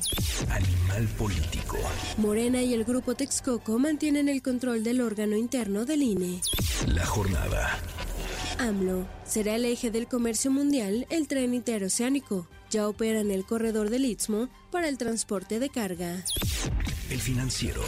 Tiene inversión física su primer semestre más sólido en 30 años. Logró un crecimiento de 17.9% anual entre enero y junio por impulso de obras y relocalización. El economista. Foráneos liquidaron bonos mexicanos por 11.500 millones de pesos en una semana. Se desprendieron de sus inversiones al arrancar septiembre. MBS Radio presenta el resumen informativo con Luis Cárdenas.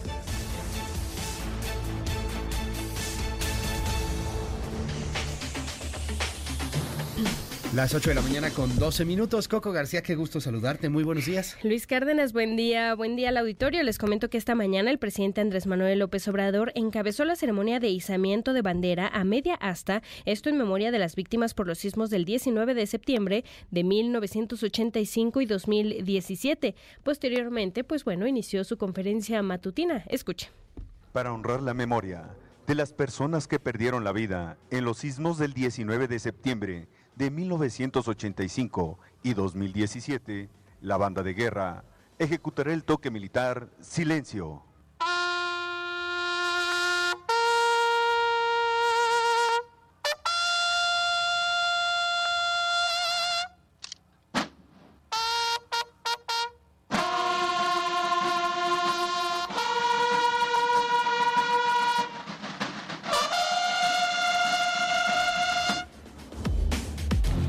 Juez federal aplazó hasta el 24 de enero de 2024 la audiencia intermedia contra el extitular de la, FG, de la PGR, Jesús Murillo Caram, por el caso Ayotzinapa. Los abogados del creador de la llamada verdad histórica solicitaron aplazarla debido a que están en curso las resoluciones de los amparos que promovieron. En tanto, la FGR busca acusarlo formalmente y solicitar una condena de 82 años de cárcel por los delitos de desaparición forzada, tortura y contra la Administración de Justicia. Y en más información, Luis Auditorio, les comento que miles de migrantes, principalmente de Haití y países africanos, irrumpieron en las oficinas de la Comisión Mexicana de Ayuda a Refugiados, esto en Tapachula, en Chiapas, pues pues para exigir eh, que se tramite su estancia legal en el país. Tras romper el cerco de la Guardia Nacional, los indocumentados se amotinaron, lo que dejó al menos 10 lesionados. Escucha.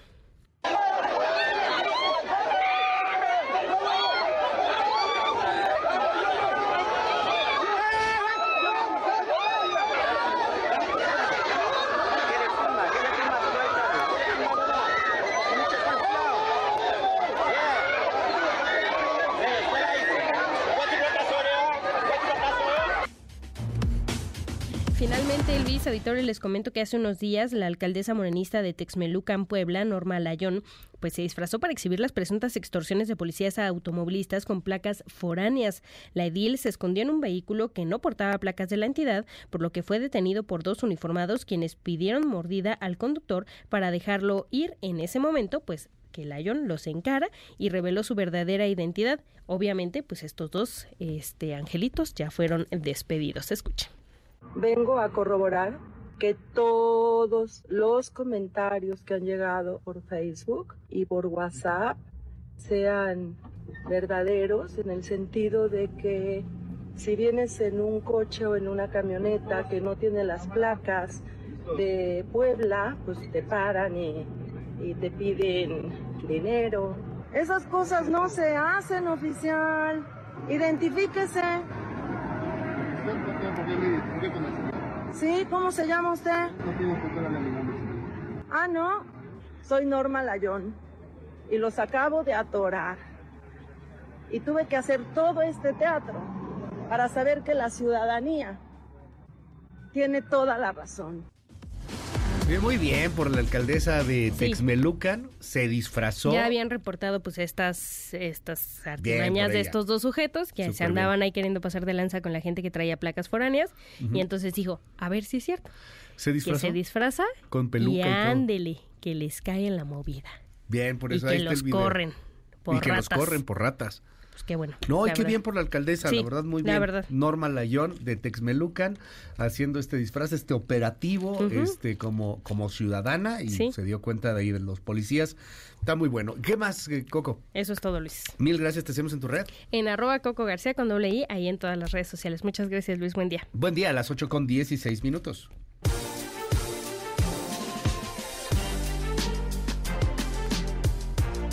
Ovidio Guzmán estuvo ayer en su comparecencia en la primera audiencia de muchas, muchas audiencias que tendrá que pasar para pues que lo declaren en su momento culpable o inocente. Él se declara inocente, él dice pues que no tiene nada que ver con los cinco cargos que se le imputan, uno por tráfico de distintas drogas, marihuana, cocaína, fentanilo, otro por portación de armas, otro por fraude, por lavado de dinero.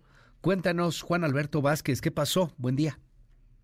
¿Qué tal Luis? Te saludo con mucho gusto. De nueva cuenta, inició esta larga batalla judicial con una audiencia de escasos 15 minutos en la que Ovidio Guzmán López, de 33 años, se declaró no culpable de los cinco cargos que enfrenta en la Corte del Distrito Norte de Illinois. Vistiendo el uniforme naranja propio de las cárceles estadounidenses, el camino que acaba de emprender este acusado mexicano tiene como destino o un juicio o una aceptación de su culpabilidad buscando tener algún acuerdo con la fiscalía. De inicio, su abogado Jeffrey Lichman ya dijo que no va a sentarse a negociar ningún acuerdo con el gobierno, aunque esa postura puede cambiar. ¿Qué significó, Luis, la extradición de Ovidio a suelo estadounidense? De entrada, te aclaro que se ha visto como un premio para la opinión pública ávida de sangre y que ven al cártel de Sinaloa y en especial a los llamados chapitos como responsables de la crisis de muertes por opioides, siendo el fentanilo la sustancia más mortífera de todos ellos. Estamos hablando de que las 110 mil muertes registradas en el último periodo, casi el 80% se deben al fentanilo.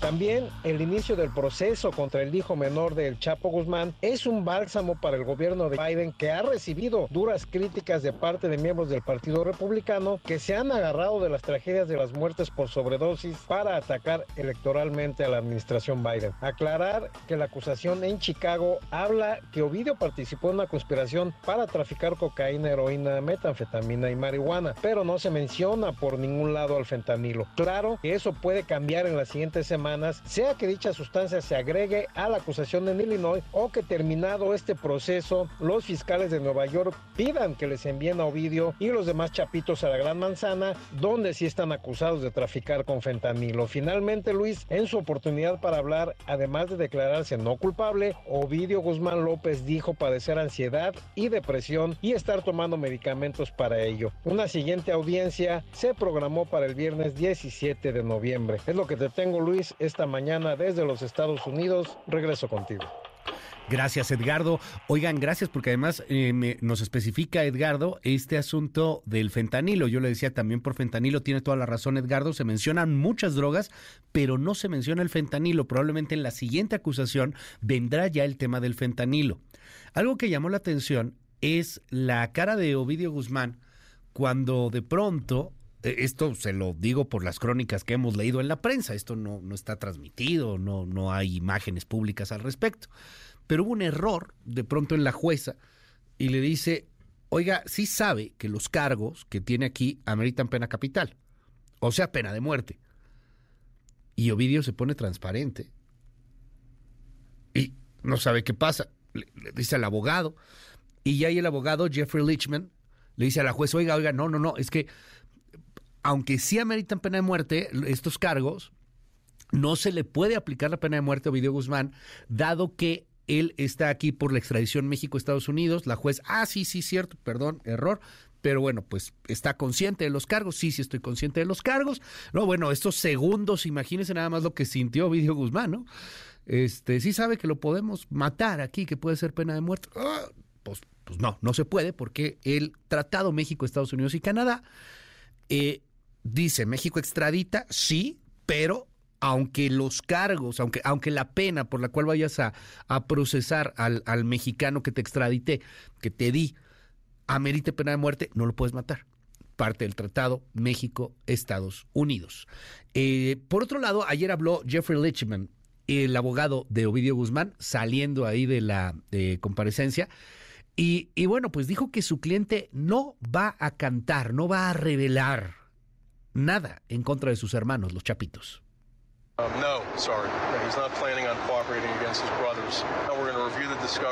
no, lo siento. No planea cooperar contra sus hermanos. Vamos a revisar el procedimiento. Vamos a decidir qué vamos a hacer después de verlo para ver cuáles son las evidencias. Las pruebas contra los hijos no son necesariamente las pruebas contra los padres. Así que tengo que revisar un caso completamente diferente. No creo que debido a las condiciones en las que se encuentra su padre, le permita hablar con él. Su padre no ha tenido ningún contacto con su esposa ni con sus hijos desde el día que llegó a Estados Unidos, que fue en enero de 2017. Ya sabes, es un ser humano, es un tipo sensible, es callado y reflexivo, así que no ha sido un momento fácil para él. Y ahora que está en un país en el que apenas ha estado, no sabe nada de las costumbres de aquí y se enfrenta al resto de su vida en prisión.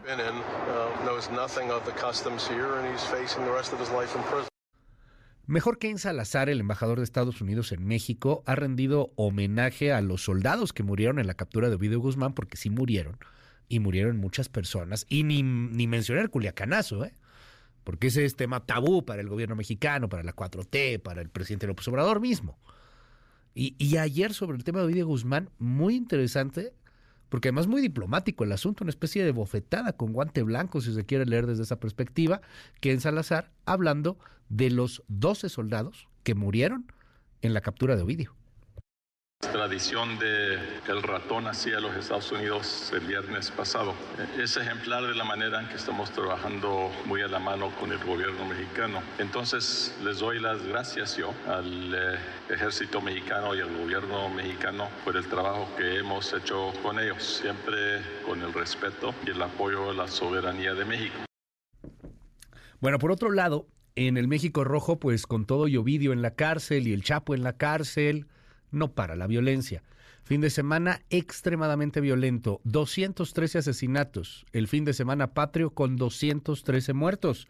Donde más homicidios hubo fue en el Estado de México, ahí se registraron 29, en Guanajuato 27, en Jalisco 19, en Chihuahua 16 y en Puebla 14.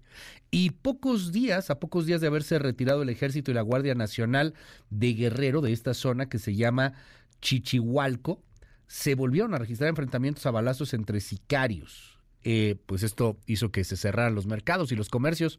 Escuche.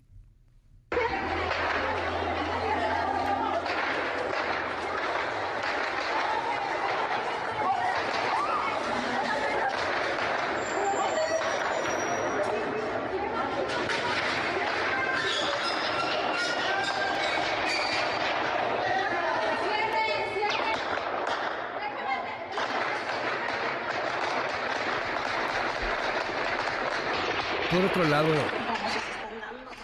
por otro lado, bueno, pues le cuento que en el caso de este feminicidio de Ana María Serrano, esta mujer muy jovencita, 18 años de edad, dice su madre, era una niña en toda la extensión de la palabra, fue asesinada al parecer por su novio, exnovio ya Alan Hill, en el momento del, del, feminicidio era el, el exnovio. El tipo ya está detenido, pero pues está esta sensación de injusticia. Este es uno de los feminicidios de los cuales tenemos conocimiento, pero la realidad es que se registran diariamente 10, 12, si bien los va 7. Diariamente hay un feminicidio, no todos llegan a la prensa, no todos llegan a ser pues el escándalo mediático y se les pone el reflector. En este caso en particular, pues ha habido eh, mucha atención mediática. En este caso en particular tenemos un desenlace eh, que, bueno, pues todavía falta para terminar el juicio, pero pues que es excepción a la regla. Tenemos detenido al presunto responsable. Juan Gabriel González, cuéntanos. Luis Auditorio, buenos días. Un juez del Estado de México decretó legal la detención de Alan Gil N., ya que la Fiscalía General de Justicia le imputó el delito de feminicidio cometido en contra de Ana María Serrano Céspedes, de 18 años de edad, ocurrido el pasado 12 de septiembre en la zona residencial de Condado de Sayavedra del municipio de Atizapán de Zaragoza. Ayer lunes inició la primera audiencia misma que fue suspendida para decretar un receso de 12 horas a fin de que el Ministerio Público Mexiquense recabe más pruebas para sustentar su acusación contra de Alan Gil. Ana María era hija de la presidenta del Comité de Comunicación Interna de la Coparmex, Jimena Céspedes, y sobrina del ex ministro de Hacienda de Colombia, José Manuel Restrepo. El asesinato de esta joven que anhelaba ser cardióloga ha causado conmoción entre la opinión pública no solamente de México, sino también en Colombia. Al momento de su muerte se encontraba sola en México, ya que su familia había ido a visitar a una de sus hermanas, radicada en Europa. Los primeros reportes indican que Alan había tenido una relación de año y medio con la joven, pero el noviazgo terminó hace unas semanas y sin embargo este sujeto la seguía acosando. La mamá de Ana María, la señora Jimena, dijo que Alan le mandaba flores, mensajes y regalos todo el tiempo como pidiéndole que regresaran. Con videograbaciones y entrevistas recabadas por la Fiscalía de Justicia del Estado de México, se determinó que el 12 de septiembre Alan acudió en tres ocasiones al domicilio de la víctima. La primera de esas visitas fue a las 3.55 horas de la madrugada. El mismo día, otra vez a las 3 horas, el sistema de videovigilancia registró la segunda visita del detenido al domicilio referido. Su tercer ingreso ocurrió previo a las 18 horas del martes pasado, cuando la víctima se encontraba sola en su domicilio, momento en que Alan N. presuntamente ingresó al inmueble, donde habría asfixiado hasta causarle la muerte a Ana María. El imputado alteró la escena del crimen para tratar de aparentar un suicidio. Los padres de la víctima aportaron la conversación sostenida con su hija vía WhatsApp, realizada alrededor de las 18.30 horas del día de los hechos, donde identificaron un lenguaje distinto al que utilizaban de forma habitual para comunicarse. También aportaron capturas de pantalla enviadas por un amigo de ella, donde refirió una conducta intimidante y agresiva por parte de Alan Gil N. La señora Jimena Céspedes publicó un video donde exige justicia para su hija. Justicia para Ana María. Aunque el exnovio se encuentra detenido, aún en etapas preliminares del proceso, no solo nos quitó a mi niña, sino también la libertad y la tranquilidad. No podemos regresar a nuestra casa y aquellos que estuvimos cerca ese día tememos por nuestra integridad. Ana María ya descansa en paz, pero todos aquellos que la conocimos no lo haremos hasta que se haga justicia. No quede impune el hecho y se acaben los feminicidios en México. Justicia para Ana María. Alan fue detenido el pasado fin de semana en el municipio mexiquense de Malinalco e ingresado al centro penitenciario de readaptación social de Barrientos en Tlalnepantla. La audiencia de imputación se reanudará este martes 19 de septiembre a las 10 horas, en la cual se definirá la situación legal de Alan Gil N., acusado de feminicidio. Luis, el reporte que tengo. Muchísimas gracias. Es Juan Gabriel González en el Estado de México. 5571-131337, 5571-131337. Me dicen aquí, eso de, del tratado de extradición es más bien el tratado de extradición de México Estados Unidos, porque Estados Unidos a México no nos mandan a nadie. Es cierto que mandamos más nosotros a Estados Unidos que de Estados Unidos a México, pero así de bote pronto, pues sería César, César Duarte, ¿no? El gobernador de Chihuahua, exgobernador de Chihuahua, está en Estados Unidos, nos lo extraditaron después de casi un año y medio, dos años que estuvo detenido allá en los Estados Unidos y ya no lo mandan a México, ya está aquí en México y de pronto hay por ahí algún caso, pero tienes toda la razón. Hay más mexicanos que se extraditan a Estados Unidos que estadounidenses que se extraditen a México. Eso es totalmente cierto. Eh, Dicen aquí en el WhatsApp, Reforma saca un refrito para presionar a MC y decline a favor de la candidata de la oligarquía, lo sabemos perfectamente bien. Dicen aquí en el 5571-131337, ¿cuánto cobrará un abogado como el de Ovidio Guzmán? Un barote un barototote, mucho, mucho dinero, no es público, por eso no te puedo decir 10 millones de dólares, un millón de dólares, 5 pesos, pues no, pero un barote. Vamos a ver qué, qué podemos investigar, pero sí, no, no es algo público, no es algo que se sepa. Eh, Luis, hace muchos años me pasó lo que decían hace rato de la alcaldesa de San Martín Texmelucan, me detuvieron y pedí que me remitieran para pagar la infracción, me llevaron una especie de corralón y al final me hicieron pagar una mordida. La mordida es una práctica encapsulada, dicen aquí en la mayoría de las policías del país. Eh, hasta cuotas tienen los oficiales por parte de los jefes. Eh, esto de Norma Layón es un teatro electorero que nada más busca eh, ser candidata a gobernadora. dicen aquí en el, en el WhatsApp, uy, sí, Ovidio Guzmán tiene depresión, ¿cómo no tuvo depresión y ansiedad para andar haciendo su relajo? Ahora esperamos que el presidente venga a Guanajuato y ponga un negocio y al momento que le cobren derecho de piso les vaya a llenar de abrazos y balazos para que vea. Uy, sí, pobrecito de Ovidio, ¿no? Con depresión, todo lo mal que hizo. Muchos mensajes así, ¿eh? Pobrecito del criminal, pues que le den fentanilo para que se le pasen sus malestares, dicen aquí en el WhatsApp, qué fuertes, ¿eh? Contra Ovidio Guzmán. Desde hace muchos años ir a Puebla con placas de Veracruz era un riesgo para los tránsitos, siempre pedían mordida. Te hablo desde hace más de 20 años. Te escuchamos en Toronto. Abrazo allá a Toronto.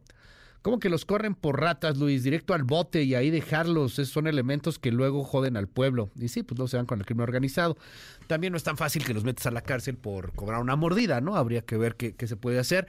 A mí me pareció muy interesante y pues muy divertido incluso, este, mediáticamente hablando, lo que hizo esta alcaldesa. Muchos me dicen, no, es un teatro electorero. Pues sí, también evidentemente estará buscando hueso. 8 con 31, un respiro, ¿no? En un momento regresamos. Continúa con la información con Luis Cárdenas en MBS Noticias.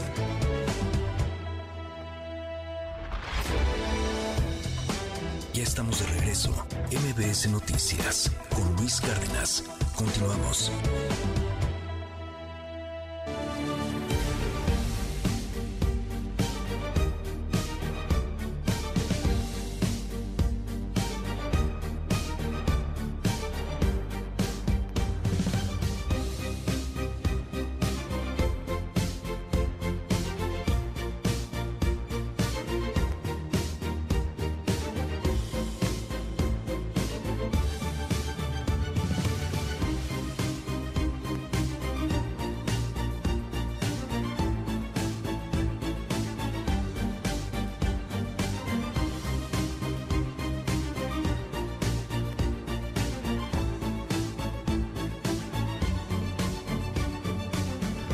Las 8 de la mañana con 37 minutos, WhatsApp 5571-131337, 5571-131337, WhatsApp abierto absolutamente para todo nuestro auditorio.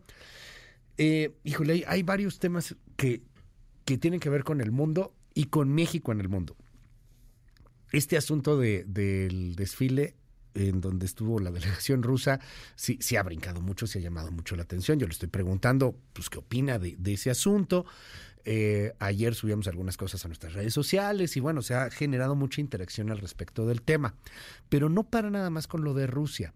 El fin de semana estuvo muy cargado de símbolos. Fue ese asunto de Rusia marchando junto con Nicaragua en, en la fiesta más importante de nuestro país, que es el 16 de septiembre y, luego en La Habana, en Cuba, la canciller Alicia Bárcena hablando del regreso de México a algo que se llama G77.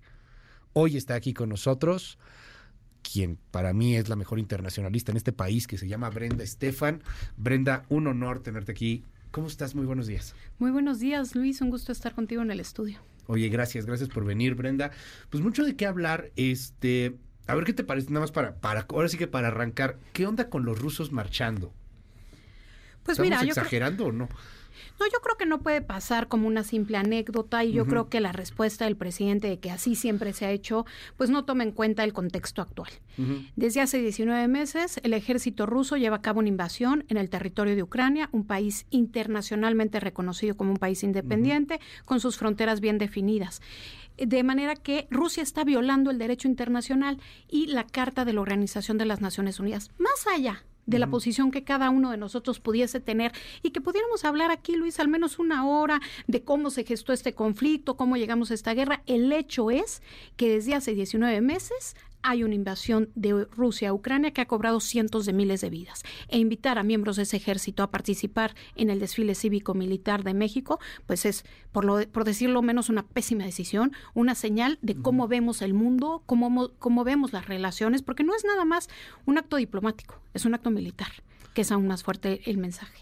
Cuba, Nicaragua y Rusia y, y Y Venezuela. México y Venezuela y, y México con todo respeto para todos los países pues pero es que no somos por ahí un, un país perdido no sé en Europa del Este no somos un país chiquito. Un país muy importante el principal socio de los Estados Unidos le estamos diciendo algo a los gringos Yo creo que el mensaje sí es claro, no solamente a Estados Unidos, sino al mundo. El hecho de que hayan venido eh, contingentes de las tres dictaduras de América Latina, pues es delicado también, porque de alguna manera, más allá de izquierdas o derechas, de la visión que podamos tener, un gobierno dictatorial viola los derechos humanos de sus ciudadanos. Y muchas veces se apoya justamente en el ejército para llevar a cabo esta violación. Y tener a representantes de esos ejércitos que violan los derechos de los ciudadanos de sus países en, un- en una conmemoración histórica eh, de México, pues desde luego que envía un mensaje al mundo y nos habla de cómo ve este gobierno las relaciones con el resto de los países. Me parece eh, otra vez que no puede ser tomado a la ligera, es un mensaje, es un mensaje que me parece es una pésima eh, señal de cómo se ven las cosas desde Palacio Nacional, porque desde luego esto no pasó sin la anuencia del presidente. Ahora, me llama mucho la atención, Brenda, que estamos frente a un fin de semana de muchos símbolos. Sí, Rusia ahí ha generado un escándalo. El presidente dice que, pues, ¿por qué no hicieron tanto escándalo por China, que también estuvo ahí presente? Este, Te, te voy a decir algo de- respecto a ese argumento del presidente, Luis, si me permites. Em, ciertamente, algunos pueden criticar eh, el poderío chino y su visión del mundo, pero China ha utilizado el comercio y el desarrollo económico para ir avanzando sus intereses. Y la parte militar ha sido una parte como de respaldo, es decir, desde luego vimos en las últimas 24 horas más de 103 aviones militares en la región, eh, chinos en la región de Taiwán, aumentando la tensión en, en la región, pero no ha llevado a cabo todavía, al menos hasta el día de hoy, una invasión en Taiwán y un acto de agresión militar como el que estamos viendo de parte del ejército ruso en Ucrania. Rusia, ante la imposibilidad de avanzar sus intereses por la vía diplomática, de desarrollo económico o comercio, ha utilizado la vía militarista. Ahora, aquí hay, hay un asunto porque si ves a China y digo, de todas maneras, como que no jalamos tanto con China como jalaríamos con Estados Unidos y Canadá.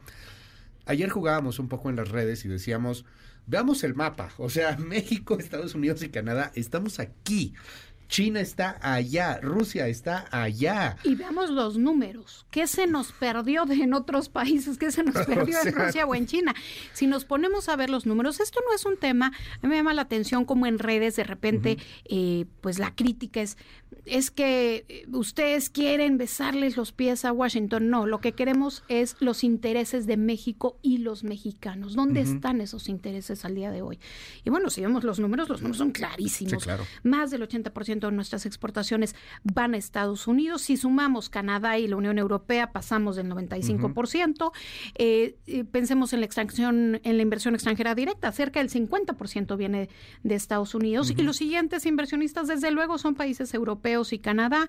Si pensamos en el, en el eh, eh, turismo, desde luego, el mayor eh, turismo viene desde Estados Unidos también. También tenemos el tema de las remesas, eh, que representa más del 4% de nuestro PIB. En fin, el tema es, ¿dónde están los intereses de México y los mexicanos?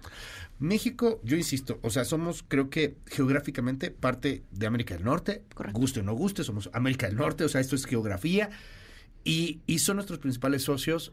Si hay un bloque importante, pues es Canadá, Estados Unidos y México. Pero se ha hablado de este asunto de los BRICS, ¿no? y, y la semana pasada, pues llamó la atención esto que pasó con el jefe de la misión diplomática rusa en Sudáfrica. Mi ruso ya sabes que no está muy bien, está un poco desaceitado, pero Ila Igorevich Rogashev, que en Emiratos, bueno, que le regala al embajador de Emiratos Árabes un billete de los BRICS, que es una especie ahorita yo creo que tú no lo puedes explicar muy bien, pero para decirlo de una forma, como de competencia de la zona euro, pues, o sea, de estos grupos de varios países que unifican una moneda. Y sopas perico, ahí está, ahí, está la, ahí está el, la imagen de México, la banderita de México en el billete de los BRICS, Brenda, o sea, por... Y luego están los rusos marchando aquí en el Zócalo. ¿Qué, qué están haciendo que no sabemos? No hay ninguna mm, duda de que los BRICS están buscando eh, restarle importancia al dólar en el comercio global.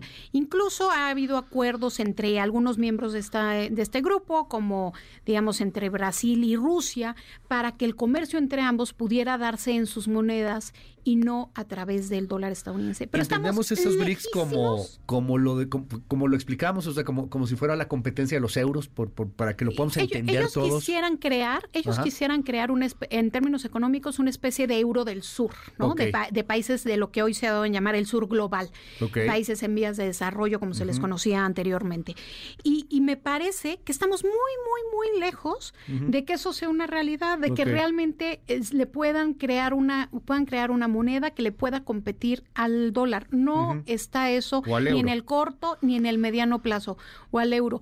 Desde luego hay enorme tensión entre los países miembros de este bloque. Vimos eh, simplemente entre eh, Rusia y perdón, entre India y China hace un par de semanas ejercicios militares, una gran controversia por el tema publicado, del mapa publicado por China como su mapa oficial, en donde eh, pues marca dentro de sus fronteras áreas que son consideradas por India como propias y esto generó una enorme tensión y, de, hecho pues vimos como Xi Jinping no fue a la reunión del G20 que se llevó a cabo en Nueva Delhi. Él decidió no asistir, es una señal muy clara de que no le quiere dar todas las cartas para jugar, digamos, a Nueva Delhi y más allá de las tensiones que hay entre estos dos países, en términos económicos, hoy, pues arriba del 85% del de, eh, comercio se da en dólares y si sumamos el euro, pues desde luego es prácticamente eh, arriba del 95%. ¿Quiénes son estos BRICS? O sea, está Brasil, Brasil, Rusia, India, China y Sudáfrica. Eh, pero bueno, ahora se incorporan nuevos nuevos países, entre ellos, por ejemplo, Argentina. Y pareciera que estos foros em, regionales quieren, quieren fortalecerse. Cuando vemos a una Organización de las Naciones Unidas que ha sido incapaz de lograr sus eh, los objetivos para los que fue creado, que fundamentalmente más allá, desde luego, de toda la loable labor que realizan sus agencias en diversas materias, educación, cultura, combate a la pobreza, en términos de evitar la guerra, pues no se ha logrado. No solamente hablamos de la guerra en Ucrania, hablamos de la guerra en Siria, en Yemen, etcétera, y vemos cómo la Asamblea General de Naciones Unidas que inicia hoy en Nueva York, pues nada menos de los cinco países em, miembros permanentes del Consejo de Seguridad de la Organización de las Naciones Unidas, solamente va a participar como jefe de Estado Joe Biden de Estados Unidos, pero no estará eh, Xi Jinping de China, no estará Putin de Rusia, no estará eh, Macron de Francia, ni Rishi Sunak del Reino Unido. Tampoco asistirá el presidente de México, eso ya se ha vuelto costumbre, se ha vuelto costumbre, y tampoco asistirá, por ejemplo, eh, Narendra Modi de la India, de forma que este espacio, que es un espacio democrático, donde todos los países, sin importar su, la ideología de su gobierno, el tamaño de su economía, pueden tomar la palabra frente al resto del mundo, pues va a estar en esta edición algo desangelado. A pesar de que será la primera edición que irá físicamente Zelensky desde el inicio de la guerra, pero fuera de ello realmente no hay expectativas eh, pues de grandes temas. Seguirán en la agenda desde luego Ucrania y los eh, la agenda 2030, los objetivos de desarrollo sostenible para los cuales el mundo va muy mal, va muy lento. O sea, va a estar físicamente en Nueva York Zelensky. Sí, correcto. Va a estar y, ahí va a estar Rusia también, ¿no? Rusia no, va a estar Lavrov, el ministro de Exteriores. Putin no, pero Putin no va a estar. interesante ahí la foto, de pronto no, no creo que se encuentre en el pasillo. Seguramente. Pero las fotos de cómo van a compartir el, el, mismo micrófono, a final de cuentas, hablando, hablando al mundo. Pero la ausencia de los, de los otros países, y en donde yo te preguntaría, entonces, ¿qué tan, qué tan peligrosos empiezan a ser estos bloques, esta especie de BRICS, estas, estas situaciones en donde hay un sentimiento de nosotros somos somos los eh, desprotegidos, los desposeídos, los abandonados de los estadounidenses, ellos son los malos, nosotros somos los buenos, o que desde otra perspectiva pareciera que ellos son los malos porque no están con el tío Sam. ¿Qué, tanta fuerza pues, toman? Pues lo que es una realidad es que hay una reconformación del poder a nivel global. Con la guerra en Ucrania las consecuencias de la pandemia por COVID-19 y los efectos del cambio climático, estamos viendo cómo diferentes países están buscando tener mayor liderazgo. Eh, es percibido sobre todo desde Moscú y desde Pekín que Estados Unidos va en declive. Esto lo leen a partir de la toma del, del Capitolio el 6 de enero de 2021 y de la caótica retirada del ejército estadounidense de Afganistán, además de la tremenda división eh, social y política que hay en Estados Unidos. Y entonces buscan en este momento diferentes países levantar la mano y eh, tomar un poco de este eh, poder global que se está redistribuyendo. Y vemos ahí como países como India, como Turquía, como Arabia Saudita, también de eh, países, digamos, de tamaño medio, potencias medias, levantan la mano para buscar hacerse de pues una voz. Llama la atención que México, que tiene las características para ello, pues no necesariamente lo está haciendo. De hecho, este fin de semana se anuncia que México se incorpora al G77 y China. Este grupo, eh, pues, eh, de... Pues es un, es un grupo, digamos, dentro de la Organización de Naciones Unidas, de alianza y cabildeo entre países también, fundamentalmente del sur global, que buscan fortalecer sus posiciones. Pero el tema es que este grupo fundamentalmente trabaja en posiciones económicas y de comercio. México por la razón que haya sido, durante años avanzó en el tema del libre comercio y la relación, eh, digamos, eh, de apertura comercial con diversos países del mundo. Muchas de las posiciones del G77 van a estar contrapunteadas con, esta, con este México de hoy. México salió de esta organización hace casi tres décadas, en el 94. Perdió las posiciones que tenía ahí, pero ganó otras. Pero, o sea, nos fuimos a la OCDE, ¿no? Sí, aunque no necesariamente entrar a la OCDE implicaba renunciar al G77. Por ejemplo, Chile, después de nosotros, Chile se incorporó a la OCDE y no renunció al G77. Fue una medida autoinfringida. Pero el tema es que después de eso, a base pues de músculo diplomático, México logró forjar una voz también incluso como de de engrane entre los dos mundos, digamos, era para el Reino Unido, para Francia, era también una, un vaso comunicante con el grupo G77, eh, del cual México pues también era observador, pero hay otros espacios, por ejemplo, está el grupo de países no alineados, que mucha gente lo asocia con la época de la Guerra Fría, pero que sigue existiendo a nivel de grupo en la Organización de las Naciones Unidas, y México también es ahí observador. Ahí son temas más geopolíticos, pero en los temas económicos me parece una decisión pues por lo por decirlo menos, que plantea una interrogante sobre qué es lo que está queriendo la Cancillería, porque no tenemos los recursos económicos en la Cancillería en este momento, ni diplomáticos, porque hemos perdido grandes cuadros, para eh, realmente lograr tener una influencia en el G77. Los liderazgos están ya muy bien consolidados en este grupo, ha pasado demasiado tiempo en el que hemos estado fuera, y regresar a disputar posiciones de poder en el grupo no va a ser sencillo, menos con las condiciones que tiene la Cancillería. Me parece que la Canciller llega pues casi al final del sexenio, y quiere tomar eh, algunas decisiones como si fuese el principio del sexenio, cuando ya no hay tiempo. Va a dejar a México ahí en el G77 un poco al garete. Sí, claro. Y es una declaración quizá más más para hacer ruido, más, más, más, para la política, inclusive de consumo interno. o sea, porque, a ver, para muchos eh, opositores al presidente López Obrador es venimos del G20, ¿no? O sea, somos parte del G20, ¿por qué queremos ir al G77? ¿Por qué queremos ir con estos países que, en los cuales tuvimos una visión, insisto, eh, a lo mejor muy frívola, muy, muy cerrada, pero que el opositor de López Obrador, que al presidente le encanta provocar a sus opositores y a sus conservadores, este, pues, pues lo ve de alguna u otra forma. Y yo creo que sí lo leen, sobre todo porque en este grupo hay países como Cuba eh, como que que tienen enorme poder. mundo, ¿no? Tan es así que la cumbre fue del G77, En fue este fin, fin de semana en La Habana.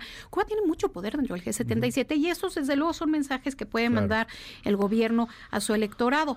Pero en términos reales, yo esto, soy una convencida de que tiene que existir la cooperación pero no, no creo que este sea el foro adecuado para México. Eh, creo que nos resta independencia, nos resta esta posición de engranaje de los dos mundos. Hay otros espacios. No sé si, si México esté pensando en una eventual candidatura a la Secretaría General de Naciones Unidas para suceder ah, en sucesión de Antonio Guterres, pero para ese apoyo, pues eh, me parece que esta tampoco sería la decisión correcta porque podríamos ganarnos el veto quizás de Francia, de Reino Unido e incluso de Estados Unidos. Ahí quizás más bien tendría que comunicarse la Cancillería más con el GRULAC, que este es este grupo de América Latina y el Caribe dentro de Naciones Unidas, uno de los cinco grupos regionales. O sea, sería una decisión más bien pensada, pero yo no sé. Es que, es que luego no piensan mucho las decisiones que hemos visto Salvo en este que gobierno. Son hubiese- muy salvo que hubiese, Son muy de víscera, Una- ¿no? Así una- de... Porque es interesante. o sea, a Pues, lo mejor es para ganar más votos, Hay etcétera, dos pero... opciones. Una, que sea un tema ideológico, que Sí, realmente claro. vaya a alimentar el tema electoral justo cuando vamos a entrar ya a un año de elecciones presidenciales, eh, o un tema pues casi casi de nostalgia de algunos de las personas que están hoy a, a la cabeza de la Cancillería, y el otro que México tuviese la idea de plantear una reforma de gran calado internacional para cual, el cual, la cual requiera el apoyo del sur global en su conjunto. Fuera de ello, me parece una mala decisión, Luis. Eh, creo que, que el México estructuralmente está en otro lugar en este momento. Eh, pega la salida de Ebrard, ¿no? En este punto. O sea, no, no sé si, si un Ebrard hubiera hecho eso. No, no sé si, si cambia mucho el asunto de Bárcena Ebrard. Ebrard pues ya está en su juego político y, bueno, pues eh, dejó la, la Cancillería. Se ha hablado mucho de cómo han sacado a mucha gente que estaba en el equipo de Marcelo Ebrard, que estuvo con el canciller muchos años y de pronto lo sacaron de, Relaciones Exteriores de Tajo. Y, y pareciera que sí hay una marca ahí importante. Sé que es un asunto sumamente político, pero pues pareciera de pronto un cambio. Yo creo que si Ebrard hubiese querido regresar al México al G77, lo hubiese hecho al principio del sexenio y no se hubiera esperado hasta ahorita. Sí, claro. Entonces, tienes razón. Si hubiera él seguido, probablemente no estaría sucediendo esto. Tampoco me parece que sea una decisión Aunque o también una... el hombre revive la CELAC, ¿no? O sea, habría que... Sí, eh, tampoco creo que esta es una decisión que venga desde Palacio Nacional, tomada per se, sí con la anuencia, desde luego, Sí, pero no tomada por el presidente, porque el presidente no creo ni siquiera que sepa que es el Sí, G77, exacto. honestamente. Entonces, eh, creo que más bien, sí, desde luego tuvieron la anuencia del presidente para hacerlo, pero creo que es una visión más de esta eh, canciller que es una mujer que desde luego conoce la Organización de las supuesto. Naciones Unidas, No, pues ella fue jefa y fue jefa de, de oficina del secretario general de las Naciones Unidas, Claro. pero justamente ella estaba del lado del secretariado. Y entonces no necesariamente eh, veía el tema de México como participante de estos grupos, que además... Digamos, el G77 históricamente ha sido como un grupo más de bloqueo de, de iniciativas comerciales, eh, presupuestales, y México normalmente no bloquea en lo multilateral. Habría que ver qué gana México en lo multilateral con esta adhesión al grupo de los 77. A mí me parece que es más lo que pierde que lo que gana. Luis. Brenda Estefan, un honor siempre tenerte aquí en el espacio, aprender de ti. Muchas, muchas gracias. Te seguimos en tus redes. Claro que sí, Luis, me pueden encontrar en Twitter como arroba b-estefan y en threads como Brenda Estefan M. Mil gracias, Brenda. Se reventó el Twitter. Este, híjole, muchos mensajes, algunos de que sí, que le estamos besando los pies a Washington, otros que. Ahorita, ahorita platicamos de algunos mensajes que llegaron por acá. 5571-131337, va de nuevo 5571-131337. Hago una breve pausa, regreso. En un momento regresamos. Continúa con la información con Luis Cárdenas en MBS Noticias. En Soriana, plátano 23.80 y cebolla blanca 27.80 el kilo. Martes y miércoles del campo de Soriana. A septiembre 20. Aplica restricciones. ¡Miren! ¡Es Fernando Platas, el campeón de clavados! ¿Cómo le hiciste para ganar tu medalla? Obvio, entrenar mucho. Sí, pero lo más importante para ser un campeón es poner en práctica tres puntos para una gran salud desde pequeños. Llevar una alimentación saludable sin comida chatarra. Practicar actividad física de manera diaria. Hazte chequeos preventivos de manera oportuna. Tú también puedes ganar una medalla si te lo propones. Niñas y niños sanos hoy, adultos sanos mañana. 80 años IMSS. Gobierno de México. Estrena un nuevo Taigun 2023 con bono de 11,600 pesos más seguro por 2,999 pesos y mensualidades desde 6,899 pesos a tres años con Volkswagen Ya. Válido el 30 de septiembre de 2023 con Volkswagen Leasing. CAT promedio del 25.9% sin IVA informativo. Consulta www.com.mx. Volkswagen. Con responsabilidad, diálogo y consenso, el Senado ha aprobado leyes y reformas para transformar a México. Así hoy tenemos un nuevo marco legal en educación, salud, justicia, movilidad, seguridad y bienestar social, igualdad de género y derechos humanos. Todo a favor de las personas más vulnerables y marginadas. La justicia primero, ahora es ley. Senado de la República. 65 legislatura. Nuevas tecnologías en refrigeración y acondicionamiento del aire. Visita la AHR Expo México del 19 al 21 de septiembre en el Centro City Banamex Ciudad de México. Registros sin costo en ahrexpomexico.com. ¿Ya te cayó el 20? Inbursa te invita a optimizar tu dinero con la tarjeta Inbursa Óptima, que te devuelve el 20% de los intereses que pagaste oportunamente. Cámbiate ya. Inbursa, optimiza tu dinero. CAT promedio 37.7% sin IVA. Vigencia el 24 de noviembre de 2023. Consulta términos y condiciones en inbursa.com. Más de 1.700 juezas, jueces, magistradas y magistrados federales, quienes junto con secretarias y secretarios, actuarias y actuarios, oficiales judiciales, abogadas y abogados, sumando esfuerzos para que, al acudir a los juzgados y tribunales federales en todo el país, recibas una justicia pronta, completa e imparcial. Consejo de la Judicatura Federal. Somos lo que hacemos para ti.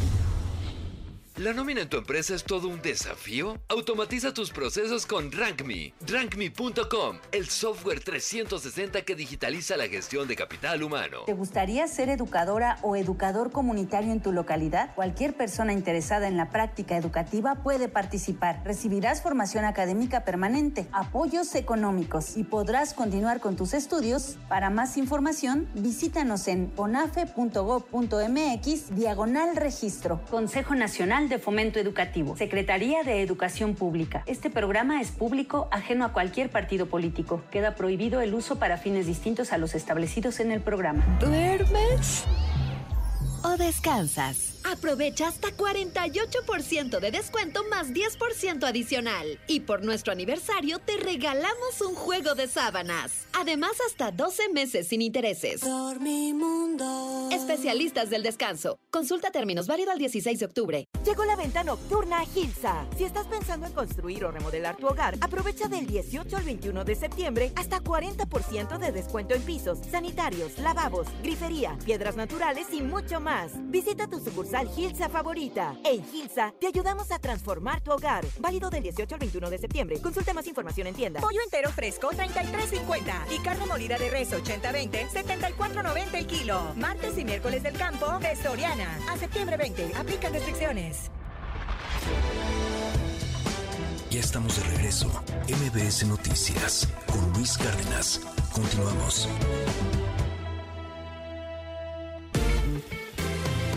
¿Cómo van los mercados? Itlali Sainz, muy buenos días. Luis, buenos días a ti, buenos días también a nuestros amigos del auditorio. Están operando mixtos los principales índices en Wall Street. El Dow Jones Industrial pierde 0.48%, está ganando el índice tecnológico Nasdaq 0.50% y gana apenas 0.02% el S&P BMW de la Bolsa Mexicana de Valores, se cotiza en 51.695.95 unidades.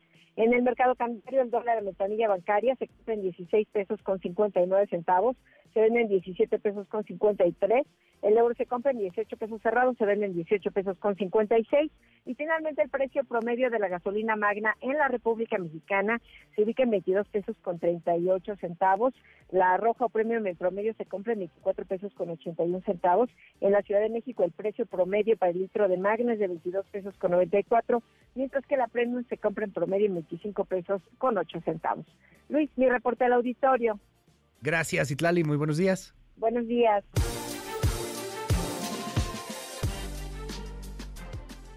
5571 131337 WhatsApp abierto absolutamente para todo el auditorio. Nos dicen aquí, qué horror de país, ¿para dónde vamos?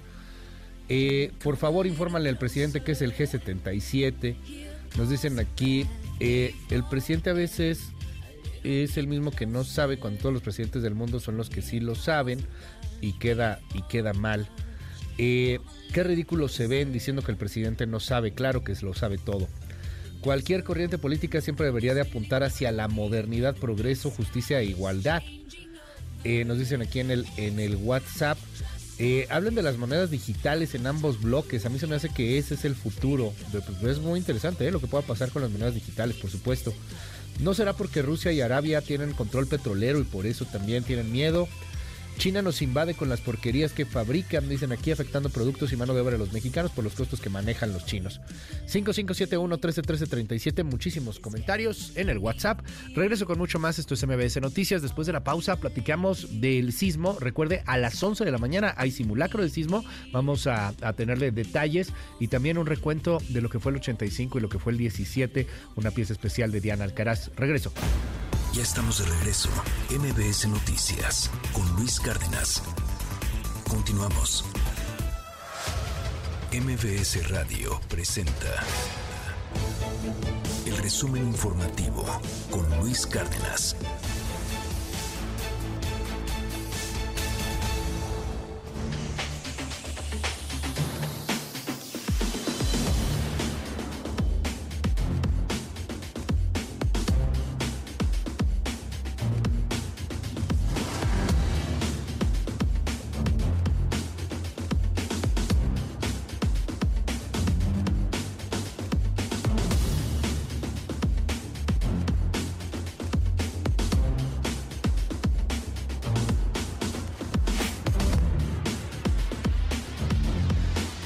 Con 8 minutos. Coco García, qué gusto saludarte. Muy buenos días. Luis Cárdenas, buen día, buen día al auditorio de Nueva Cuenta. Les comento que luego de las críticas recibidas por la entrega del bastón de mando a Claudia Sheinbaum, pues el presidente López Obrador reveló que este le fue entregado en una comunidad de la cual pues no dio mayor información y que sí pidió autorización para entregarlo. Además, el mandatario aclaró que el báculo es diferente al que las comunidades indígenas podrían entregar a quien resulte electo o electa en las elecciones presidenciales del próximo año. Escuche para conocimiento, me fue entregado por una comunidad, no quiero mencionar de qué región, de qué etnia, de qué cultura, me fue entregado y pedí la autorización para que ese mismo bastón lo entregara yo, a quien ahora dirige nuestro movimiento. Y me lo autorizaron, no lo mandé a hacer, es un bastón que me entregaron en una comunidad indígena, de una cultura, de una etnia en nuestro país. Ya cuando termine yo, pues voy a entregar la banda presidencial y si los pueblos originarios, los pueblos indígenas, lo deciden, pues pueden llevar a cabo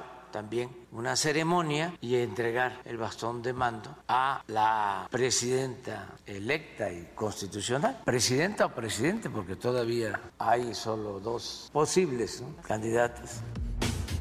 Y el ex canciller Marcelo Ebrard continúa a la espera de la respuesta de Morena a la impugnación eh, para definir su futuro político. Entrevistado tras anunciar la integración de la Asociación Civil El Camino de México, el ex canciller Ebrard Casaubón insistió en que su permanencia en el partido, pues sí, dependerá de esta respuesta que reciba por parte de este Comité de Honor y Justicia de Morena. Escúchelo. Pues estamos a la expectativa de que ya resuelvan, porque tampoco esto puede ser indefinido. ¿verdad? El día de hoy es un plazo importante. Marcelo, ¿te mantienes en Morena? Pues presentamos una impugnación. La decisión que tomemos pues va a ser con todo el movimiento. Va a depender muchísimo de cómo responde Morena. Y en más información, Luis Auditorio, les comento que el gobierno de Oaxaca confirmó el atentado que sufrió la saxofonista María Elena Ríos el viernes pasado mientras viajaba de la Ciudad de México a la entidad. El secretario de Seguridad del Estado, Iván García, informó que se realizaron detonaciones de armas de fuego desde un vehículo durante la persecución que denunció la víctima y detalló que tras la agresión, policías municipales brindaron apoyo a la activista. Escuche Afortunadamente cuento con el apoyo del mecanismo de protección federal. En ese momento iba con dos escoltas, es decir, cuatro personas. Cuando en los límites de Puebla con Oaxaca sufrimos este atentado, efectivamente hubo detonaciones de arma larga y pues la verdad es muy preocupante, ¿no? Eh, lo que hice de mi parte fue realizar el protocolo con el mecanismo que compete al, al botón de pánico, en donde pues se pretende que, que se acerquen las autoridades que, que se encuentren cerca, valga la redundancia. Y cuando yo llego a territorio de Oaxaca, que es la ciudad eh, de Oaxaca de León, llega la, la Guardia Nacional y Policía Municipal. Finalmente, Luis Auditorio, les comento que luego del ataque armado en el que perdieron la vida dos menores, uno de seis años y otro de once, y un adulto que resultó herido en San Francisco del Rincón, en Guanajuato, el director de Seguridad Ciudadana del municipio, Hugo César Romero, reconoció que a la fecha los criminales ya no respetan ni a los niños. Escuche. Problema ahí con el audio. Bueno, por ahí, ahí, ahí se los debemos ahorita, ahorita platicamos más del tema. más Más, adelante, adelante. Gracias, querida Coco. ¿Te decimos en tu red? En arroba Coco García con doble I, ahí en todas las redes sociales. Muchas gracias, Luis. Buen día. Gracias, buen día. Son las 9 con 11 minutos.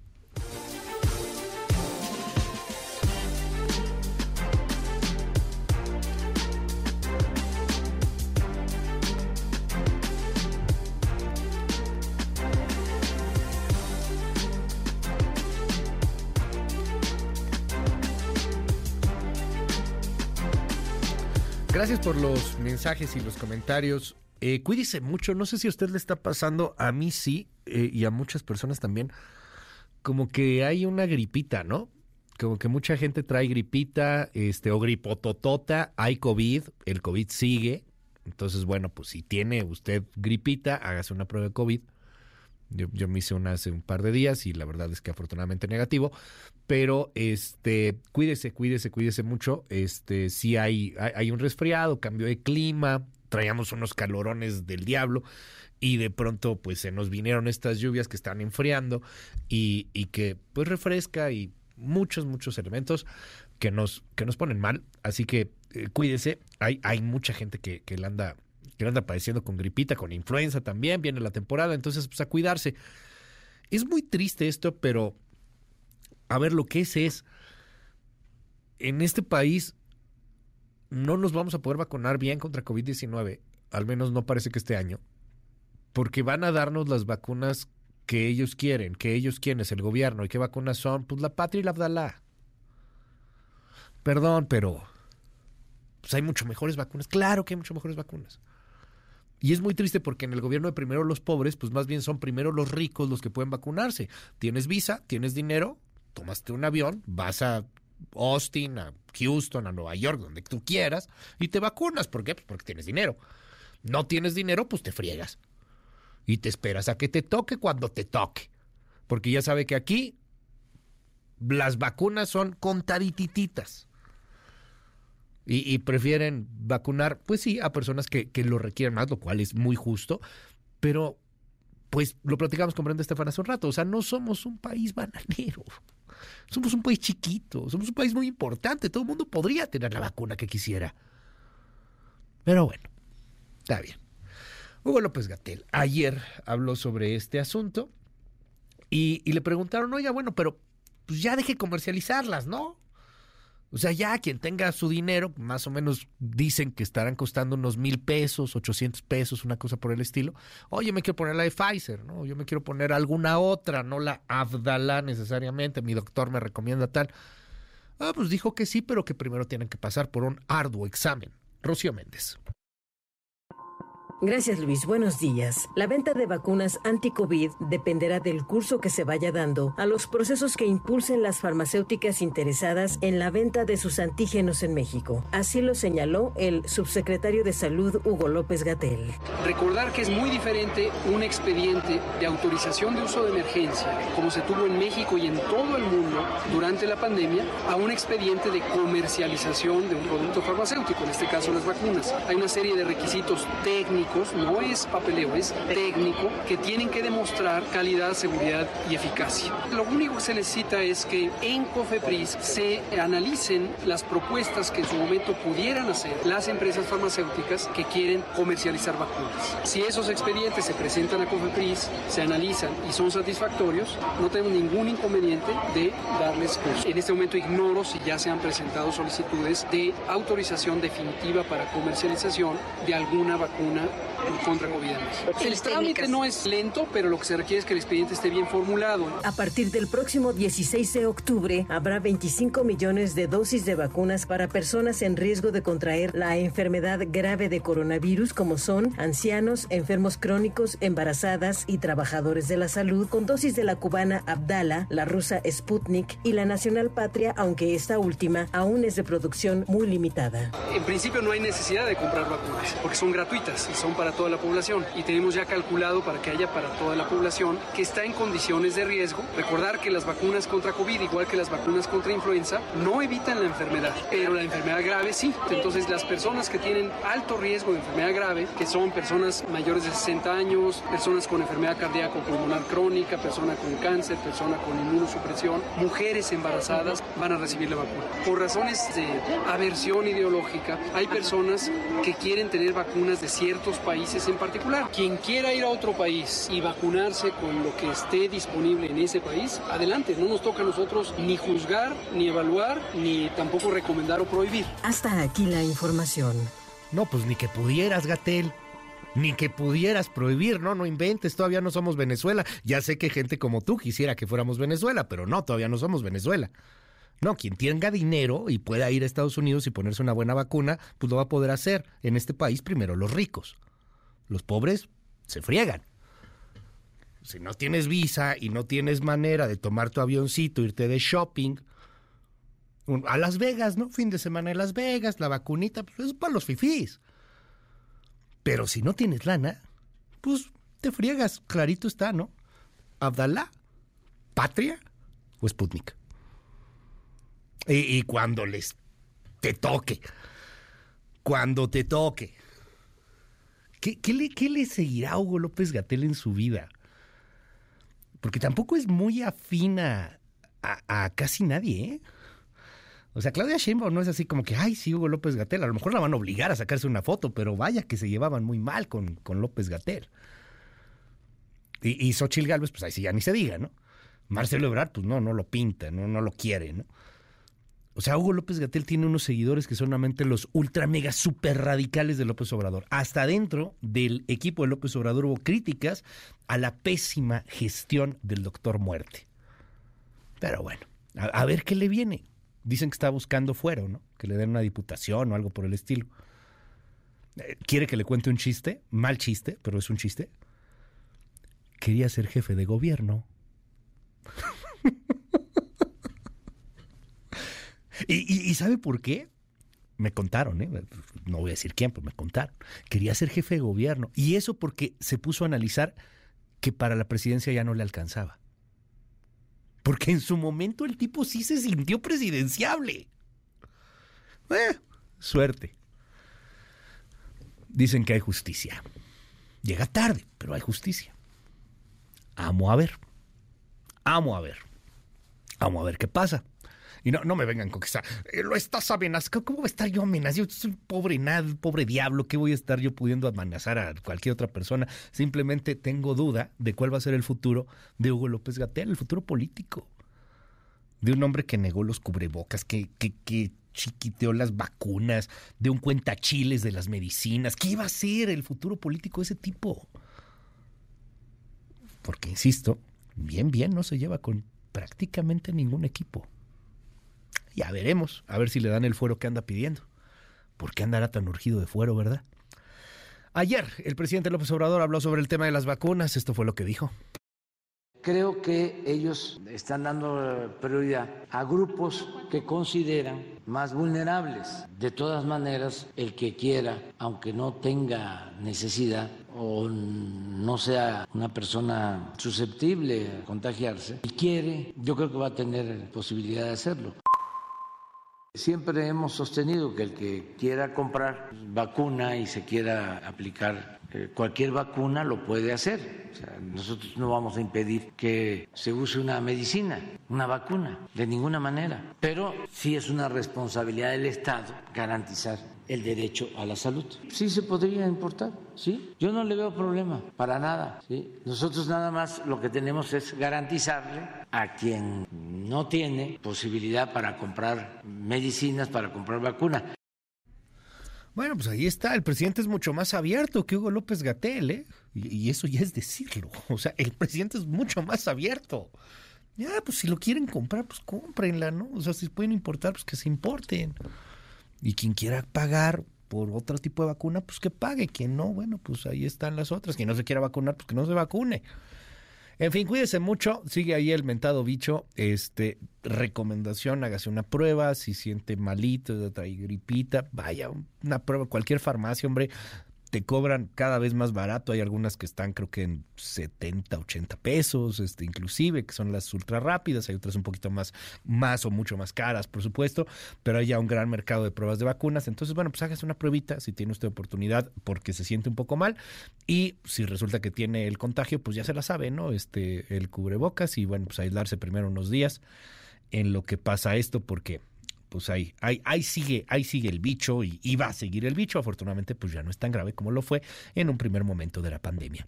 Son las 9 de la mañana con 22 minutos, 5571 131337. 5571 131337, WhatsApp abierto para todo el mundo. Yo sí creo que algunas personas votarían por López Gatel, eh, porque todo lo que hace es por orden del, del presidente.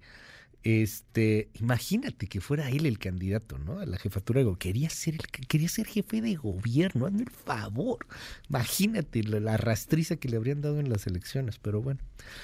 Eh, pues claro, aplauden a los ricos y pues que se vayan a Gringolandia. Al cabo, las agencias de viaje les avientan unos billetes en la batea por promover esto. O sea, el contexto era el, el teatro barato. Tú solamente eres un teatrero barato ni siquiera soy barato, soy gratuito. Ojalá fuera barato, soy gratuito.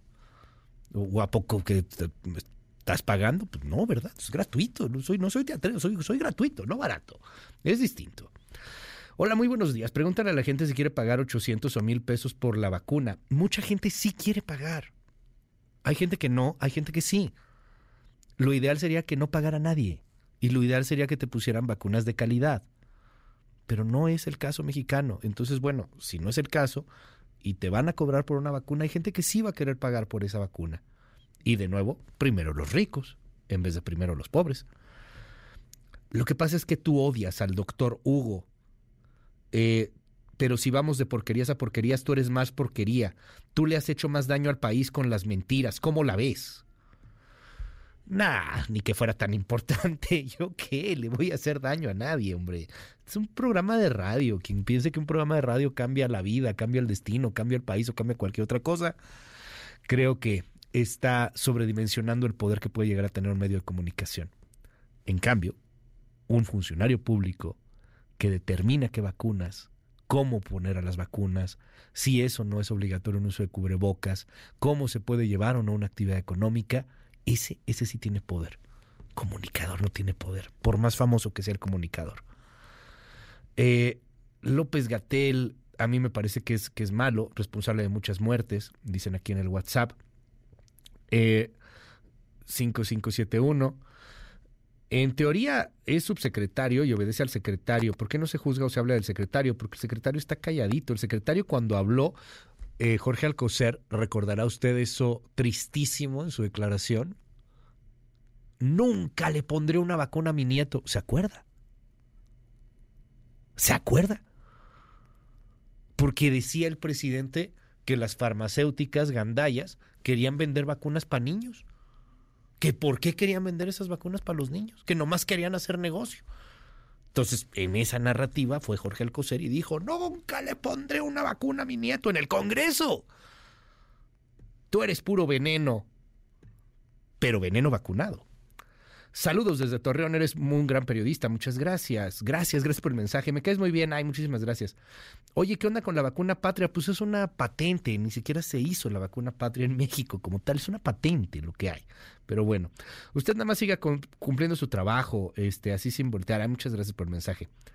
Eh, y si son vacunas de mala calidad, pues son vacunas de muy mala calidad si comparas con otro tipo de vacunas que se están poniendo en otros países. Este, 5571-131337. Salúdame, soy Julio, te escuchamos en Ciudad Victoria, Tamaulipas. Siempre te veo, me encanta el programa, gracias. Eh, se debe juzgar a los jefes, o sea, al secretario, no solamente a López Gatel. Eh, no tienen poder, entonces, ¿por qué berreaban que son el cuarto poder? ¿Por qué aventaron a sus expertazos de risa en lo del petróleo? Ustedes son unas momias que callaron. Está bueno. En el tema de Gatel creo que tienes razón, hay justicia hay justicia divina, hay justicia histórica y hay justicia legal. Vamos a ver cómo le va a Gatel en la historia. Hablen eh, del problema de las prepas en Torreón. Hay algunas prepas que están cerradas. Eh, ah, me hablan aquí otra persona de la prepa de Torreón. el CETIS 83 de Torreón. Presidenciable jefe de gobierno, no inventes. Sí, es, real. tuvo un equipo incluso que, quería impulsarlo a ser candidato presidencial. de ese tamaño la locura. Obviamente pues eso se fue y se vino al traste y todavía le pensó para ser candidato a la Ciudad de México. En una de esas sorprende ¿eh? y, se, y se registra la siguiente semana.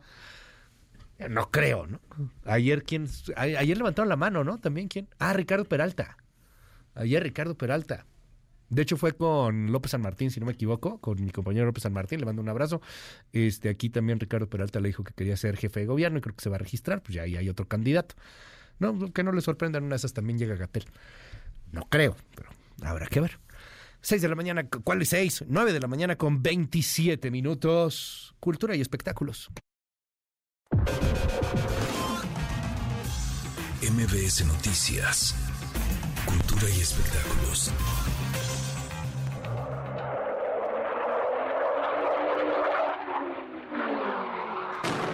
Han pasado 50 años las miradas. En el marco del 50 aniversario del golpe de Estado en Chile, el Museo Archivo de la Fotografía, en colaboración con la Embajada de Chile en México, rendirá homenaje al cantautor chileno Víctor Jara con la muestra El mundo gira porque existe el amor, disponible en dicho recinto cultural capitalino hasta el próximo 18 de octubre. La exposición fotográfica reúne 40 piezas que celebran la vida y obra de Víctor Jara, un ícono de la canción de protesta en América Latina y que fue asesinado y torturado durante la dictadura de Augusto Pinochet. Wise Blood lanzó el videoclip oficial de la canción Twin Flame, tema que se desprende de su más reciente proyecto discográfico And in the Darkness, Hearts Cloud, disponible en todos los canales de streaming desde noviembre de 2022. El audiovisual estuvo a cargo de la directora méxico-americana Amber Navarro, quien también ha colaborado con artistas como Automatic, The Paranoids y Cuco. Por su obra Notas para una cartografía de los fiordos, la poeta chilena Emilia Pequeño pequeño es la ganadora del Premio Joven de Poesía Vaso Roto 2023, que será entregado el próximo 7 de octubre en el marco de la Feria Internacional del Libro de Monterrey 2023. La joven escritora, también autora de obras como La tumba serás y La ronda del hambre, será reconocida con un estímulo económico de 4.000 euros y con la publicación de su poemario a través de la editorial Vaso Roto Ediciones. Será distinto al principio, el nacimiento, la muerte, el bautismo. Estoy aprendiendo a creer en mí mismo, intentando hablar sin leísmos. La agrupación de folk rock española La Mota, acrónimo de la maravillosa orquesta de alcohol, visitará nuestro país para dar un concierto en el foro Indie Rocks en la Ciudad de México el próximo 4 de noviembre. Los boletos estarán disponibles a la venta a partir de mañana en las taquillas del inmueble y a través de Ticketmaster. En un momento regresamos. Continúa con la información con Luis Cárdenas en MBS Noticias.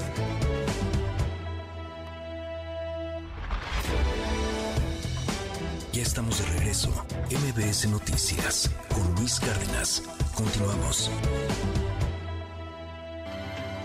Central de Inteligencia Política presenta las tres columnas más destacadas del día.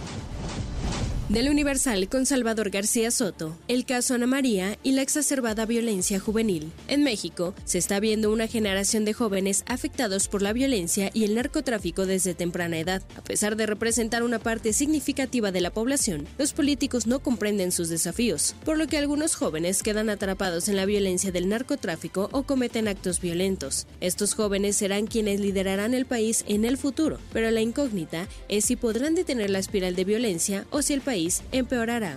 De Excelsior con Francisco Garfias. El camino de Ebrard. Marcelo Ebrard no parece tener intenciones de romper con Morena. Fundó una asociación llamada El Camino de México, pero sigue en el partido Guinda. Su permanencia en Morena le daría la coordinación de senadores de la próxima legislatura. Sin embargo, dice el autor que esto significaría que estaría respaldando las irregularidades que denunció en las elecciones internas. Finalmente del portal Opinión 51 con Joali Recendis. Estructuras invencibles. Dejemos de tener memoria corta. Las familias afectadas por el 19S en 2017 y 1985, además de perder su única posesión por un fenómeno natural, han enfrentado corrupción y negligencia. Los sismos han revelado la falta de solidaridad de algunos líderes. A pesar de la adversidad, la sociedad demuestra resiliencia. Con síntesis de Mariana Peralta, estas fueron las columnas del día. Síguenos en la cuenta de Twitter, arroba mx-arma.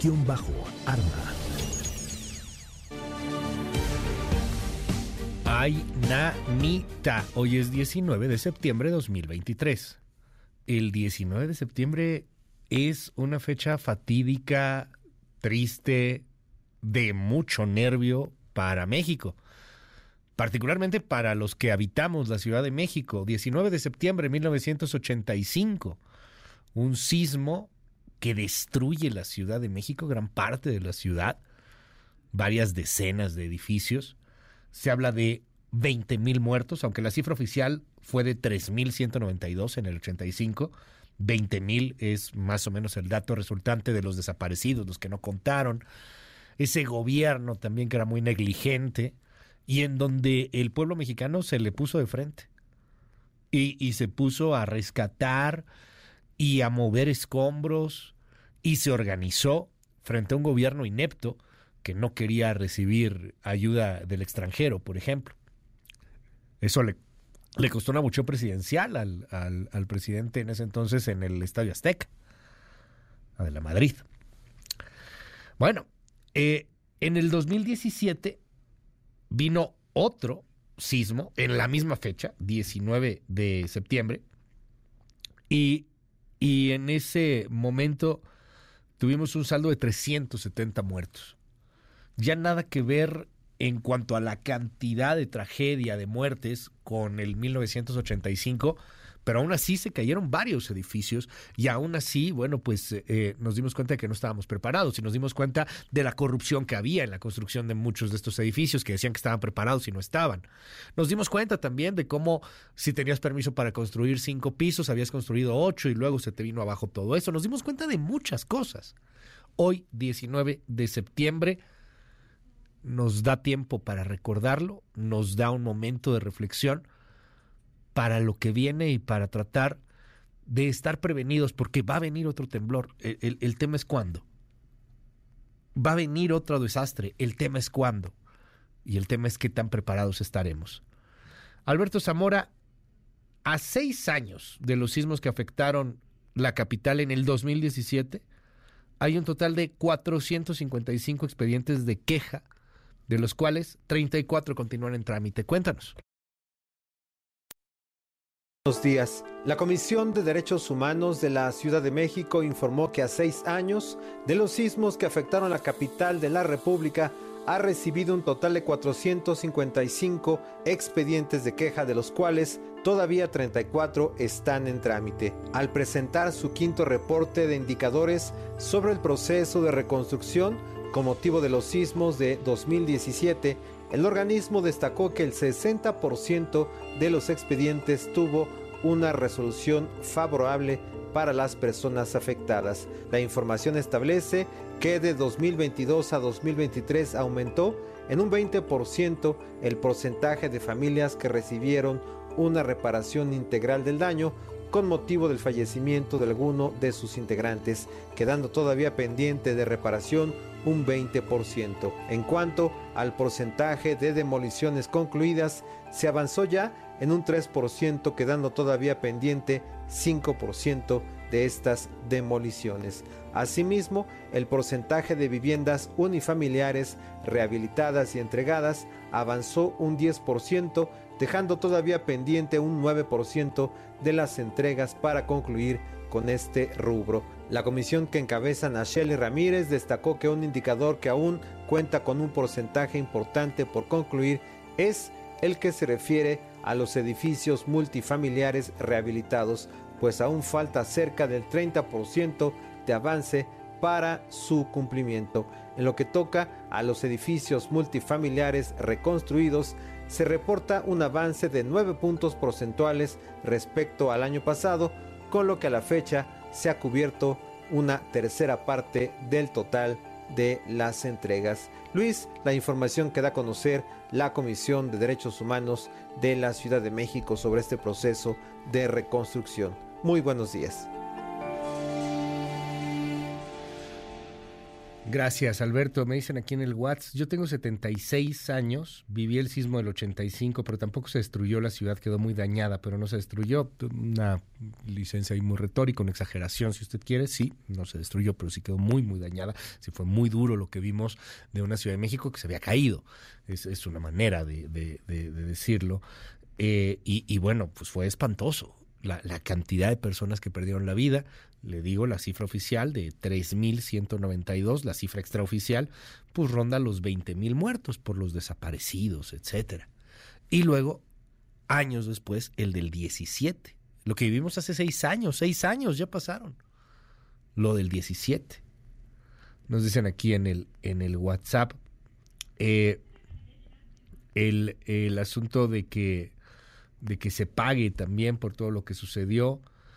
El tema del metro se habla muy poco, el tema del Repsamen se habla muy poco, el Repsamen, donde, bueno, pues Claudia Sheinbaum, ahora candidata presidencial en su momento, dio una disculpa por el, por el Repsamen, todo un evento que se armó a, ese, a ese aspecto. Y más allá del pasado, yo creo que sí hay que ver el futuro, que no vuelva a ocurrir una cosa así, una tragedia de, de ese tamaño, porque va a temblar, pero ojalá que las construcciones pues cumplan con las normas necesarias para que no venga la tragedia de nueva cuenta, para que para que podamos hablar de, menos pérdidas.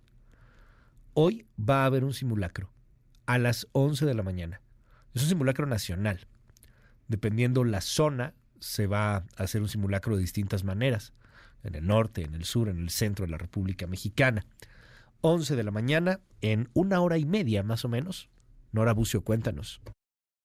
Luis, te saludo con gusto y te comento que este martes 19 de septiembre, en punto de las 11 de la mañana, se activarán las alertas sísmicas en el centro del país y los sistemas de alertamiento en el resto de los estados como parte de las actividades del segundo simulacro nacional 2023. La Coordinación Nacional de Protección Civil organiza este evento de manera anual en conmemoración a los sismos del 19 de septiembre de 1985 y el mismo día, pero en 2017, que sumaron decenas de personas fallecidas. Por ello, ha recordado la importancia de la participación ciudadana en este tipo de actividades de prevención. Este martes se utilizarán cuatro hipótesis de emergencia, dos huracanes y dos sismos. De acuerdo a la titular de esta coordinación, Laura Velázquez Alzúa, la importancia de este simulacro es que permite que en el caso de una contingencia se pueda salvar el mayor número de vidas a través de la elaboración de planes de reacción. Esta eh, prueba que hacemos entre todos los ciudadanos y ciudadanas, porque es para medirnos, es para medir y saber cuánto tardamos en hacer una evacuación o cuánto eh, tardamos en ubicarnos en un lugar seguro dentro de nuestra oficina o nuestra casa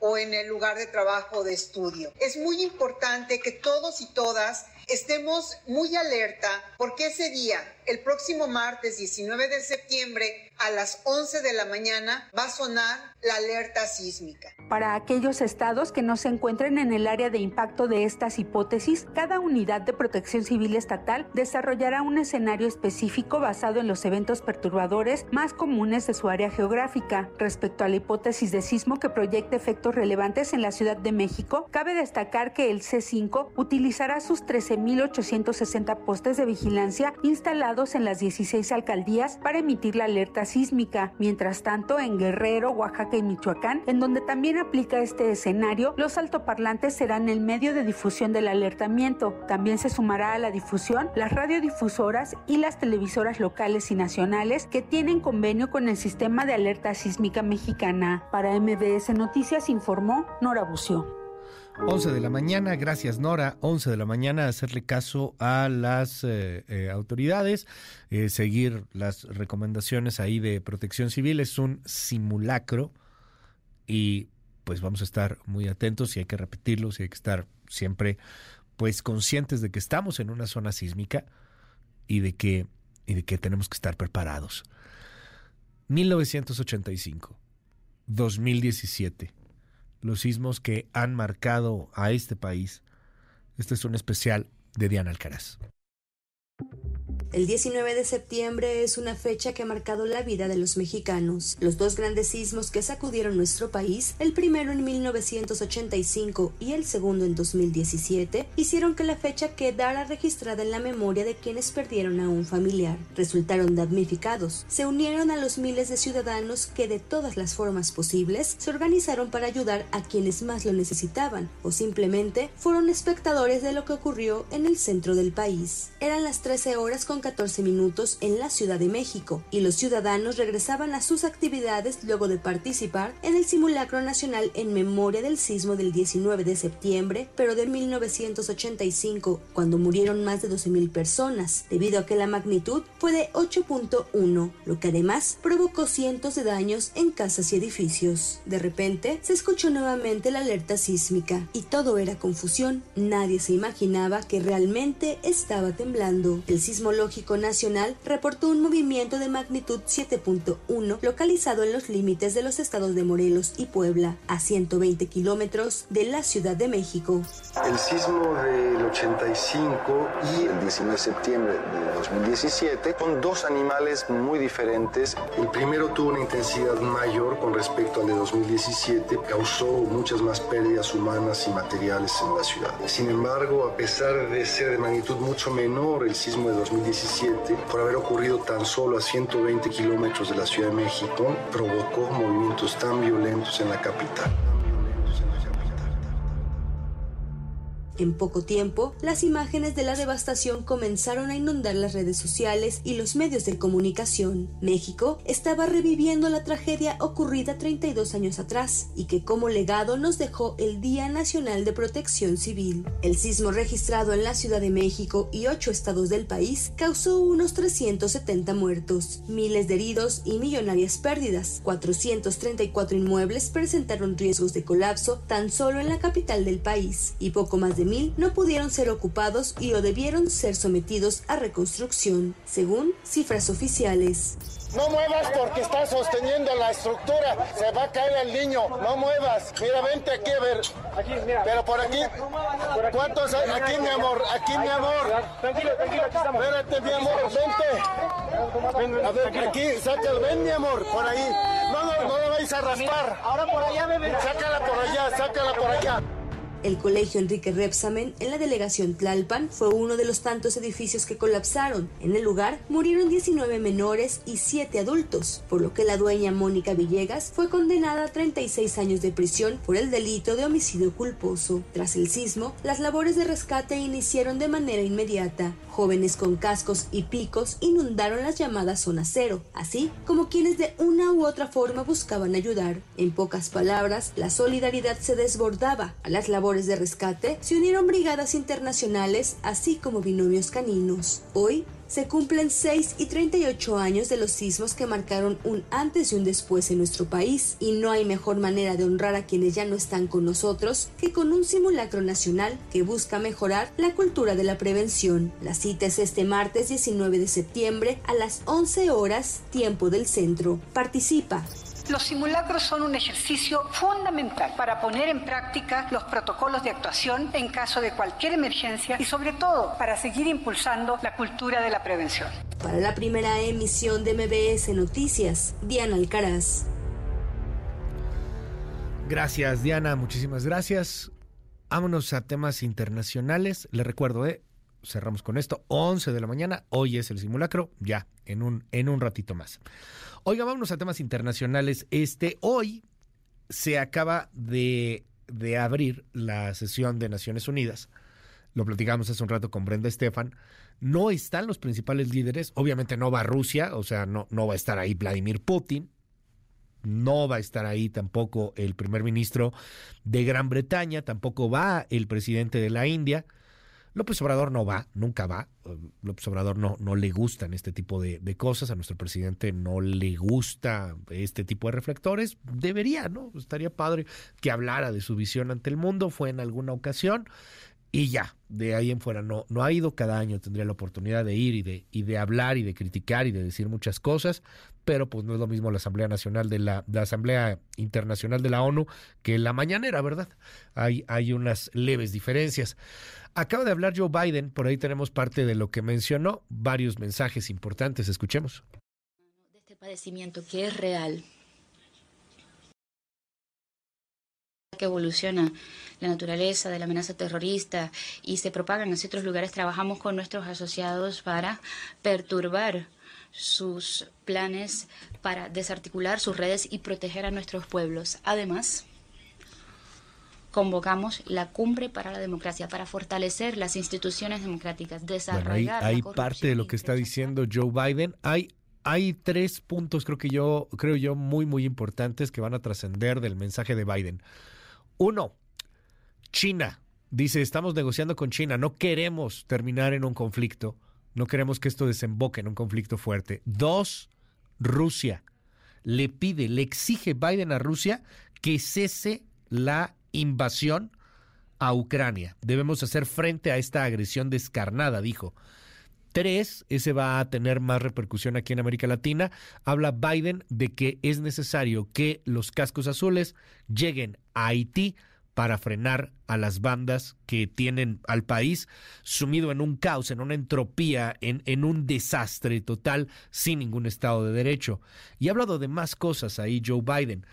Pero algo que va a llamar la atención es lo que diga Gustavo Petro, que es un presidente anti-yanqui de alguna u otra manera, viene de esta izquierda un poco viejona allá en Colombia y nunca ha sido simpatizante del tío Sam, pero fíjese, a diferencia de López Obrador, Petro, también de izquierda, él sí va, él sí aprovecha la Asamblea de la ONU. Y ayer se aventó una declaración Petro que uno dice, ¿a poco sí? Según Petro, pues, pues el presidente no podría mentir, ¿no? En teoría pero pues ahora los presidentes mienten también. Bueno, según Petro, los funcionarios gringos, en la reunión que tuvo allá en Nueva York, le dijeron que construya un muro para evitar la migración y que pues sea de alguna u otra manera un, un dique de contención Colombia, que, que no puedan pasar al Panamá. Escuche. Nos han pedido desde aquí, el poder político de este país, que tapemos el tapón, como si eso fuera fácil. Que construyamos una especie de muro para que no pase la gente hacia los Estados Unidos. Estos son los titulares del planeta. Titulares del mundo. York Times, Estados Unidos. Irán libera a cinco estadounidenses, mientras que Estados Unidos descongela miles de millones de ingresos petroleros para Teherán. Washington Post, Estados Unidos. India y Canadá expulsan a diplomáticos por acusaciones de que Nueva Delhi mató a separatistas y El País, España. El Congreso abre una nueva era con el uso de las lenguas cooficiales. Le Monde, Francia. El gobierno presenta un plan de lucha contra la pobreza que las asociaciones consideran insuficientes. The Guardian, Reino Unido. La Policía Metropolitana de Londres advierte que le llevará años eliminar a agentes deshonestos. Der Spiegel, Alemania. Alemania pierde 100 mil millones de euros por falta de diversidad cultural. Corriere della Sera, Italia. Desembarque, la línea dura se afianza. Funcho de São Paulo, Brasil. El gasto en la tarjeta corporativa de Lula supera al de sus predecesores. El Clarín, Argentina. Duro revés para Cristina. Irá a juicio oral con máximo por lavado de dinero. Al Jazeera, Medio Oriente. Niñas marroquíes en riesgo de agresión sexual y matrimonio forzado tras el terremoto. En un momento regresamos. Continúa con la información con Luis Cárdenas en MBS Noticias.